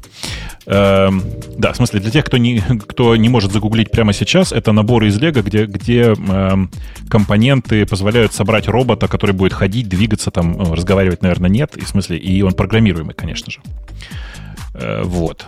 Так. М-м, про Ксюшу, которая что сделала что-то не так, обсудили. Э, Ксюша все сделала не так. Ксюша уехала от нас слишком далеко, и поэтому с ней очень сложно встретиться. Вот это она сделала прям не так. Ой, ладно, Бобок, ты у нас тут бываешь в, в родных наших тут пенатах. Редков, сейчас, редковато конечно, не приезжай. Да. Не, не, я был дым, последний раз недавно, дым. но я не поднимался да. выше Лос-Анджелеса. В смысле, что я там был, ну, недалеко от Лос-Анджелеса. Ну да, если что, заезжай к нам. У нас тут скоро черешня еще не закончилась, но вот скоро дым пройдет и будет совсем хорошо. А там еще была статья про то, что кто-то писал, что это специально для Гиблиса, что там товарищ пишет, что а, написание приложений для Mac Store э, и App Store это просто это не для денег. И мне кажется, просто это статья такой десятилетней давности. Слушай, есть, когда... нет, вообще, если что, вот чувак, который это пишет, uh я знаю чувака и знаю его программу. Значит, для uh тех, кто не знает, FS Notes прямо крутая программа. uh Сходите, посмотрите. Она реально крутая. Тут нужно понимать, что чувак выбрал неправильную бизнес-модель. Он, он сделал систему заметок, хорошее приложение для заметок, реально хорошее, для iOS э, и для macOS, синхронизирующееся через iCloud. Ну, это, это плохо для меня, но тем не менее. Э, она open source, продается бесплатно и без подписки. И после вот этого я переживает... хотела сказать, да. 10 лет назад, по-моему, все уже сошлись на том, что такие приложения надо делать с подпиской. Ну, такие вот из продуктивити. Потому что там как-то, ну, фичи трудно из них продавать. Ты же не будешь копипейст продавать за, за доллар, да? Вот, Если поэтому... что, он как бы... Да, он как бы продает приложение, на самом деле. Ты можешь собрать маковское приложение из сорцов или для iOS тоже из сорцов. Э, по-моему, маковское приложение стоит там типа 5 долларов, 4 доллара, а эм, э, iOS 2 2. Но, по сути, без подписки. Понимаешь, да? Понимаю, понимаю. И он там расстраивается. То, что он говорит там, что вначале пришли одни, потом другие, потом третьи, разные иностранцы пришли, и у всех какие-то баги. Ну, блин, конечно. То есть любой, кто работал над текстовым редактором, знает, что, блин, натуральные языки — это просто какая-то супер нелогичная, неэлегантная система, и там замучаешься костыли просто туда запиливать. Ну, или как-то это особо красиво делать. Ну, то есть э, это, это сложная задача. Это не так просто и делать это без подписки мало кто готов уже ну, давно. Ну, ну то есть мне так. кажется, что чувак классный программист, но, видимо, как бы не особо задумывался над бизнес-моделью, и вот у него было, видимо, ощущение, что если он один раз попал в топ, то все, денег будет много и всегда. А там ему в комментах тоже объясняют, что, во-первых, какой топ? А он говорит, ну, украинский топ. Ну, ему там говорят, ну, чувак, сам же понимаешь, просто от величины рынка тоже зависит прибыль. Слушай, ну, э, в любом случае, я прям искренне восхищаюсь чуваком, что он просто сделал такой реально э, очень приятный продукт. Он реально приятный. Он гиковский, но он реально приятный. То есть это как бы не, не, не все не, не шутка. И такой продукт сделать тяжело. И единственное, в чем я боль готов разделить здесь, вот я просто все остальные проблемы для меня не проблема. Это прям правда. Но вот то, что э, есть проблема сейчас с э, тем, чтобы сделать приложение, которое хорошо печатает, это прямо жопа. Ты знаешь, да, что типа там, там реально сейчас такая проблема, что в VK WebView реально нет принта типа WebView уже, уже использовать не надо, как известно, а VK WebView в нем нет принта. И как бы все, дальше выкручивайся как хочешь. Типа генерировать PDF, э, открывать его в превью и рекомендовать людям печатать оттуда. Вот это, наверное, единственный нормальный способ. Не, ну да, это, конечно, интересно. Ну, ну да, но я бы при этом, если честно, на его месте, уточню, на его месте, функцию печати бы не делал. Потому что в реальности, ну вы понимаете, да? Кому она нужна? Ну, Ну вот, видимо, ему, так. у него оказалось так, что ему нужна. Ну, в смысле, я не сомневаюсь, что так бывает, э, что действительно есть люди, которым это нужно. Но э, по-честному, если это прям, конечно, прямо жесть. В смысле, Вот от Purchase. Хочешь, хочешь делать печать? Вот, пожалуйста. Ну, Мне кажется, вот печать как раз такая фича, которая не блокирует основную функциональность, и можно ее как-то... Но это, конечно, все некрасиво, с другой стороны. Если мы как бы за, так- за, за принципы, то как бы то зарабатывать в этом плане не так просто, наверное. Ну, либо Ну, за э, подписку, и тогда постоянно новые фичи. Я надеюсь, на самом деле, что чувак э, как минимум сделает... подпи- Знаешь, у меня есть такое приложение, которое часто использую на телефоне, на телефоне называется Biorg. Это я использую org-мод в Emacs, а есть э, приложение, которое умеет, э, ну, типа, эти файлы читать, и, ну, ну, это очень сложный формат, такой очень развесистый для заметок, тудушек и всего такого. Э, и в этом приложении очень классная фича есть. Ты можешь просто зайти в настройки и там задонатить человеку просто так, через инап. Просто возьми и задонать. Ну, там, типа, почему бы нет? Э, И я этой функцией пользовался раза три или четыре, когда появлялись новые нужные мне фичи. Вот мне кажется, что это неплохая идея, хотя бы сделать такой донат для э, поддержания чувака, несмотря на то, что приложение платное, Бёрк тоже, в общем, платное, на самом деле, приложение. Э, ну, типа, я бы, наверное, как бы иногда это делал. Жаль, что я не пользователь этого приложения, я сейчас про FS Notes. Ну, просто потому что, типа, оно не, не про меня. Но при этом сделано оно классно. Что я могу? Я, я потестировал его. Прям я с удовольствием потестировал. Пока мы с вами тут обсуждали, мне китаец Эдси прислал еще одно сообщение. Ставки повышаются, господа. И дамы. 30. Теп- теперь он мне предлагает вернуть всю сумму за, за покупку, все 65 долларов. Однако просит, чтобы я ему дал свой PayPal для этого, поскольку иначе он никак вернуть не может. Ну, может, оно так и есть. Это правда, это правда. Он не у него нет номера твоей карты, в смысле, он не может тебе вернуть на, на карту. Да, и сначала он, ну, сначала говорит, выбери свое ревью. Я ему ответил на это словом из трех букв. Хуй? Ну, близко. Я ему написал Yes? по-английски «нах». Ну, вообще, да. Кстати, по-английски она же звучит достаточно нейтрально. А как бы по-русски она, в общем, классно, да, звучит.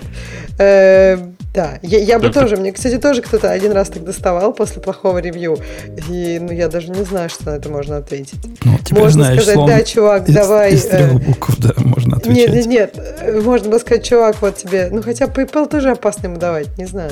Вообще нет, в бы, смысле, да. ес- если он тебя прямо раздражает, ты сейчас можешь обратиться в поддержку Etsy, и чуваку прямо сильно достанется. Потому что по правилам Etsy так делать нельзя. Тоже жалко, может, у него там 10 человек на его этих... э, Слушай. Не, не марблс, а граниты живут. Не, не рушь всю систему, всю идею оценок. То есть, типа, если я буду каждый раз задумываться о том, что Так нет, оценить оценку- честно, это нормально. Но как бы на- пожаловаться на кого-то в саппорт, это другая ситуация. Как ты говоришь, что мне кажется, то, что ты оценил, ну что, как бы это все честно. А то, что ты сейчас на него в саппорт... Нет, ну можно, конечно, потому что он явно что-то нечестно тут делает. Пытается уже давить на Умпутуна, чтобы тот ревью убрал. Поэтому у него и нормальный ревью. В смысле, ну, пятизвездочный. Потому что иначе, скорее всего, все, кто писал, что это не марбл, а гранит, э, прогнулись и согласились. Ну, в том-то и дело. То есть, понимаешь, как бы это же как бы кидалово, а потом давление на жалость. Ну, как бы, я не знаю, мне кажется, что это перебор. Ну да. Эм, ладно, так, э, это пообсуждали. Эм, Что мы думаем по поводу социально-политических баннеров на официальных сайтах языков программирования? Вот. Типа Black Lives Matter, вот этих, что ли? Ну да. Ну, дебилы ставят их, а другие дебилы радуются того, что они там есть. А, а- а в чем, собственно, в смысле, а какие... А, в смысле, перетяжка, в смысле, такая, баннер классический, да? То есть перетяжка наверху сайта о том, что Black Lives Matter. Ну, так оно Окей. и выглядит, да. Ну, э, что тут скажешь? На гошном А, сайте уже убрали это или все еще там есть? Нет, до сих пор все есть. еще есть. Ну, дебилы. Ну, э, согласен. В смысле, что мне кажется, что это перебор. э, и вы можете что-то там делать э, в, там, в комьюнити где-то, я не знаю, в блоге у себя что-нибудь написать, ради бога. Но на главный э, языка программирования это зачем? Ну, с другой стороны, что, если они, если они все согласованно так выступают, почему бы нет? Кстати, должен сказать, Жень, что на сайте Python.org такого нет и не было. Ну, так, на всякий случай. Но это только плюсик Python доносит. Я на это и намекаю, понимаешь? Что как бы всякое бывает. Э, то есть, если они все, ком, всем комьюнити договорились, и никто не был против, ну, ну как бы почему? Как? А я, я, я, я тоже комьюнити. Я а против. ты комьюнити? У тебя есть комиты в, э, в смысле в сам Golang? Во-первых, есть. Во-вторых, есть пару тикетов. А в-третьих, ну да, меня не спросили. Э, слушай, я посмотрел, нет, бог с ним, на сайте GoLang еще ничего, но на, на PKG GoDev это тоже это очень, очень полезно, где люди ходят пакеты поискать и зависимости проверить. Там, да, это как же без этого? Ну, э, слушайте, с другой стороны, нужно же понимать, что э, вы, работая с Go, отдаетесь Google. А Google, ну, нормальная политически активная компания. Отвратительно. Почему нет? Отвратительно. Все. Да ладно, ерунда все. Эм, OnlyFans решили не запрещать контент сексуального характера. Ну, здорово, да. На самом деле не, не решили не запрещать, а решение о запрете было отодвинуто на неопределенный срок. По крайней мере, такая формулировка использована самим OnlyFans. Э, опять то же самое. Эм,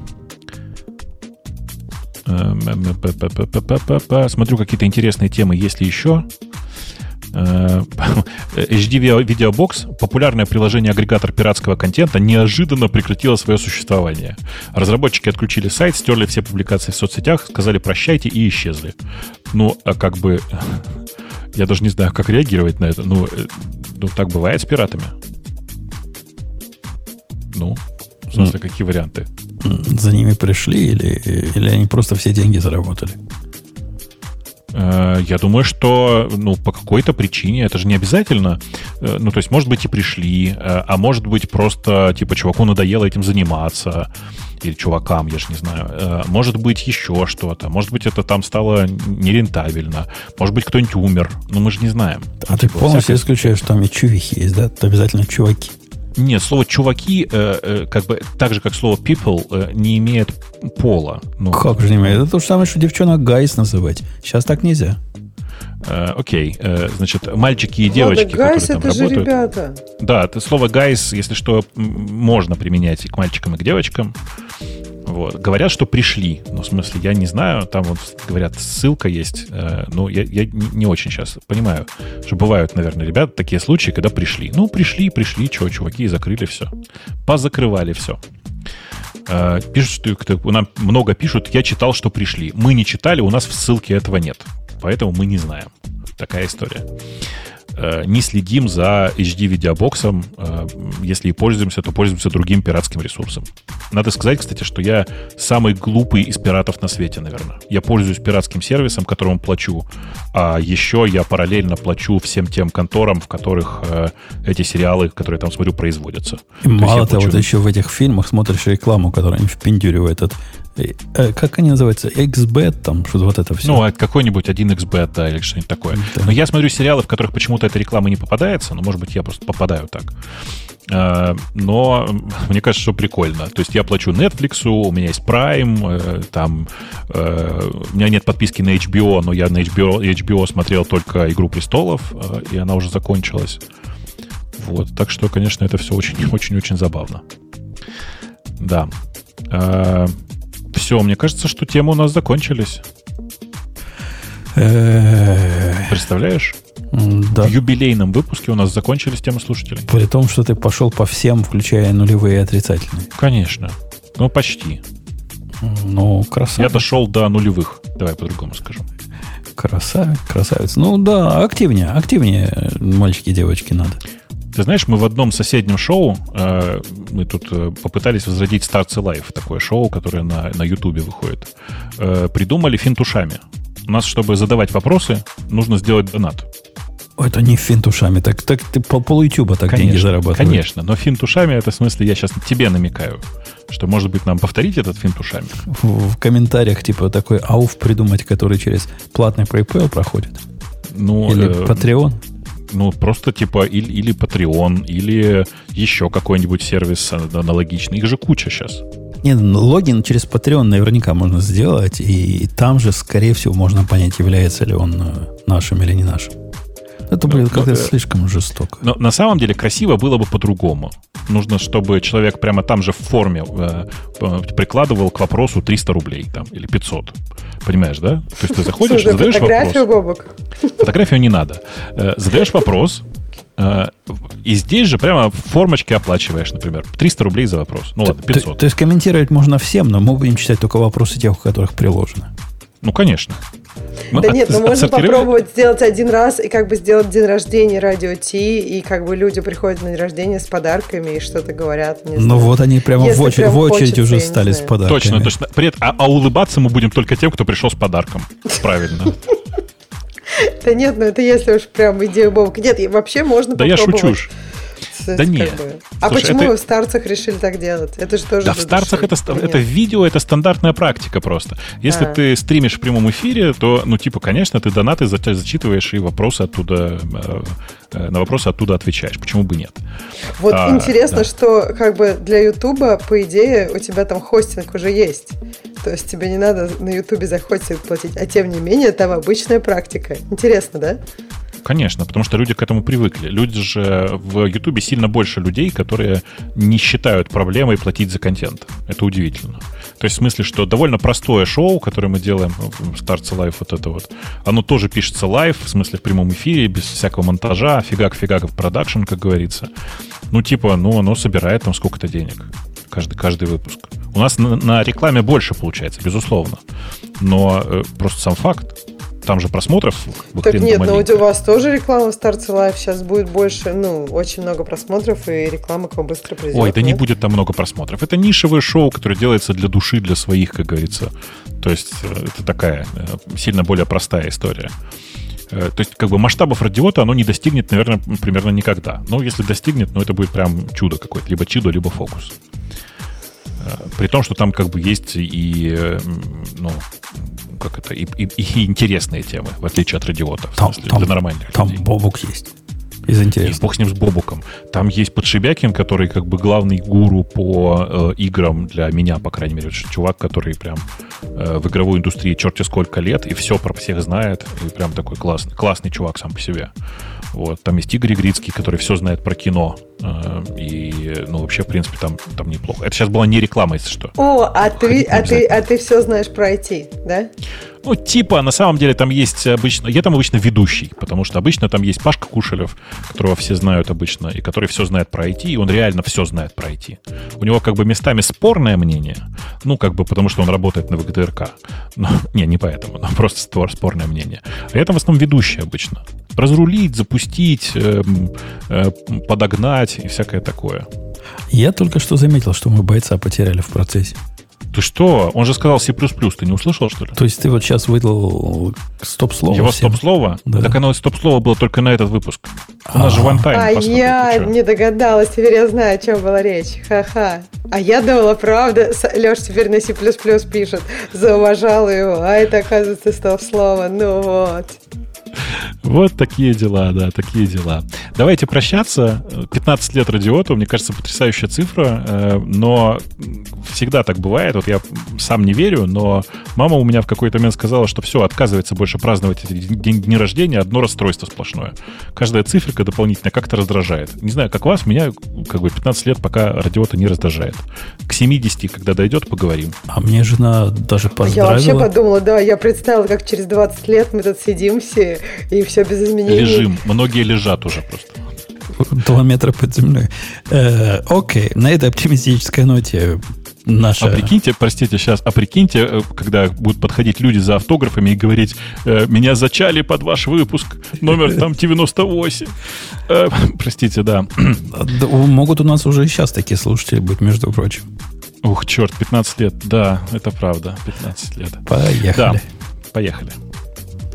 Это шоу создано при поддержке Digital Ocean Managed MongoDB, нового сервиса, полностью управляемой базы данных как сервис. С помощью Managed MongoDB вы можете больше сосредоточиться на создании масштабируемых высокопроизводительных приложений и меньше на обслуживании базы данных. Просто переложите управление MongoDB на Digital Ocean и позвольте нам взять на себя инициализацию управление, масштабирование, обновление, резервное копирование и безопасность ваших кластеров. Услуга создана совместно с MongoDB Incorporated. Начните работу прямо сейчас по адресу do.co slash radio-mongo.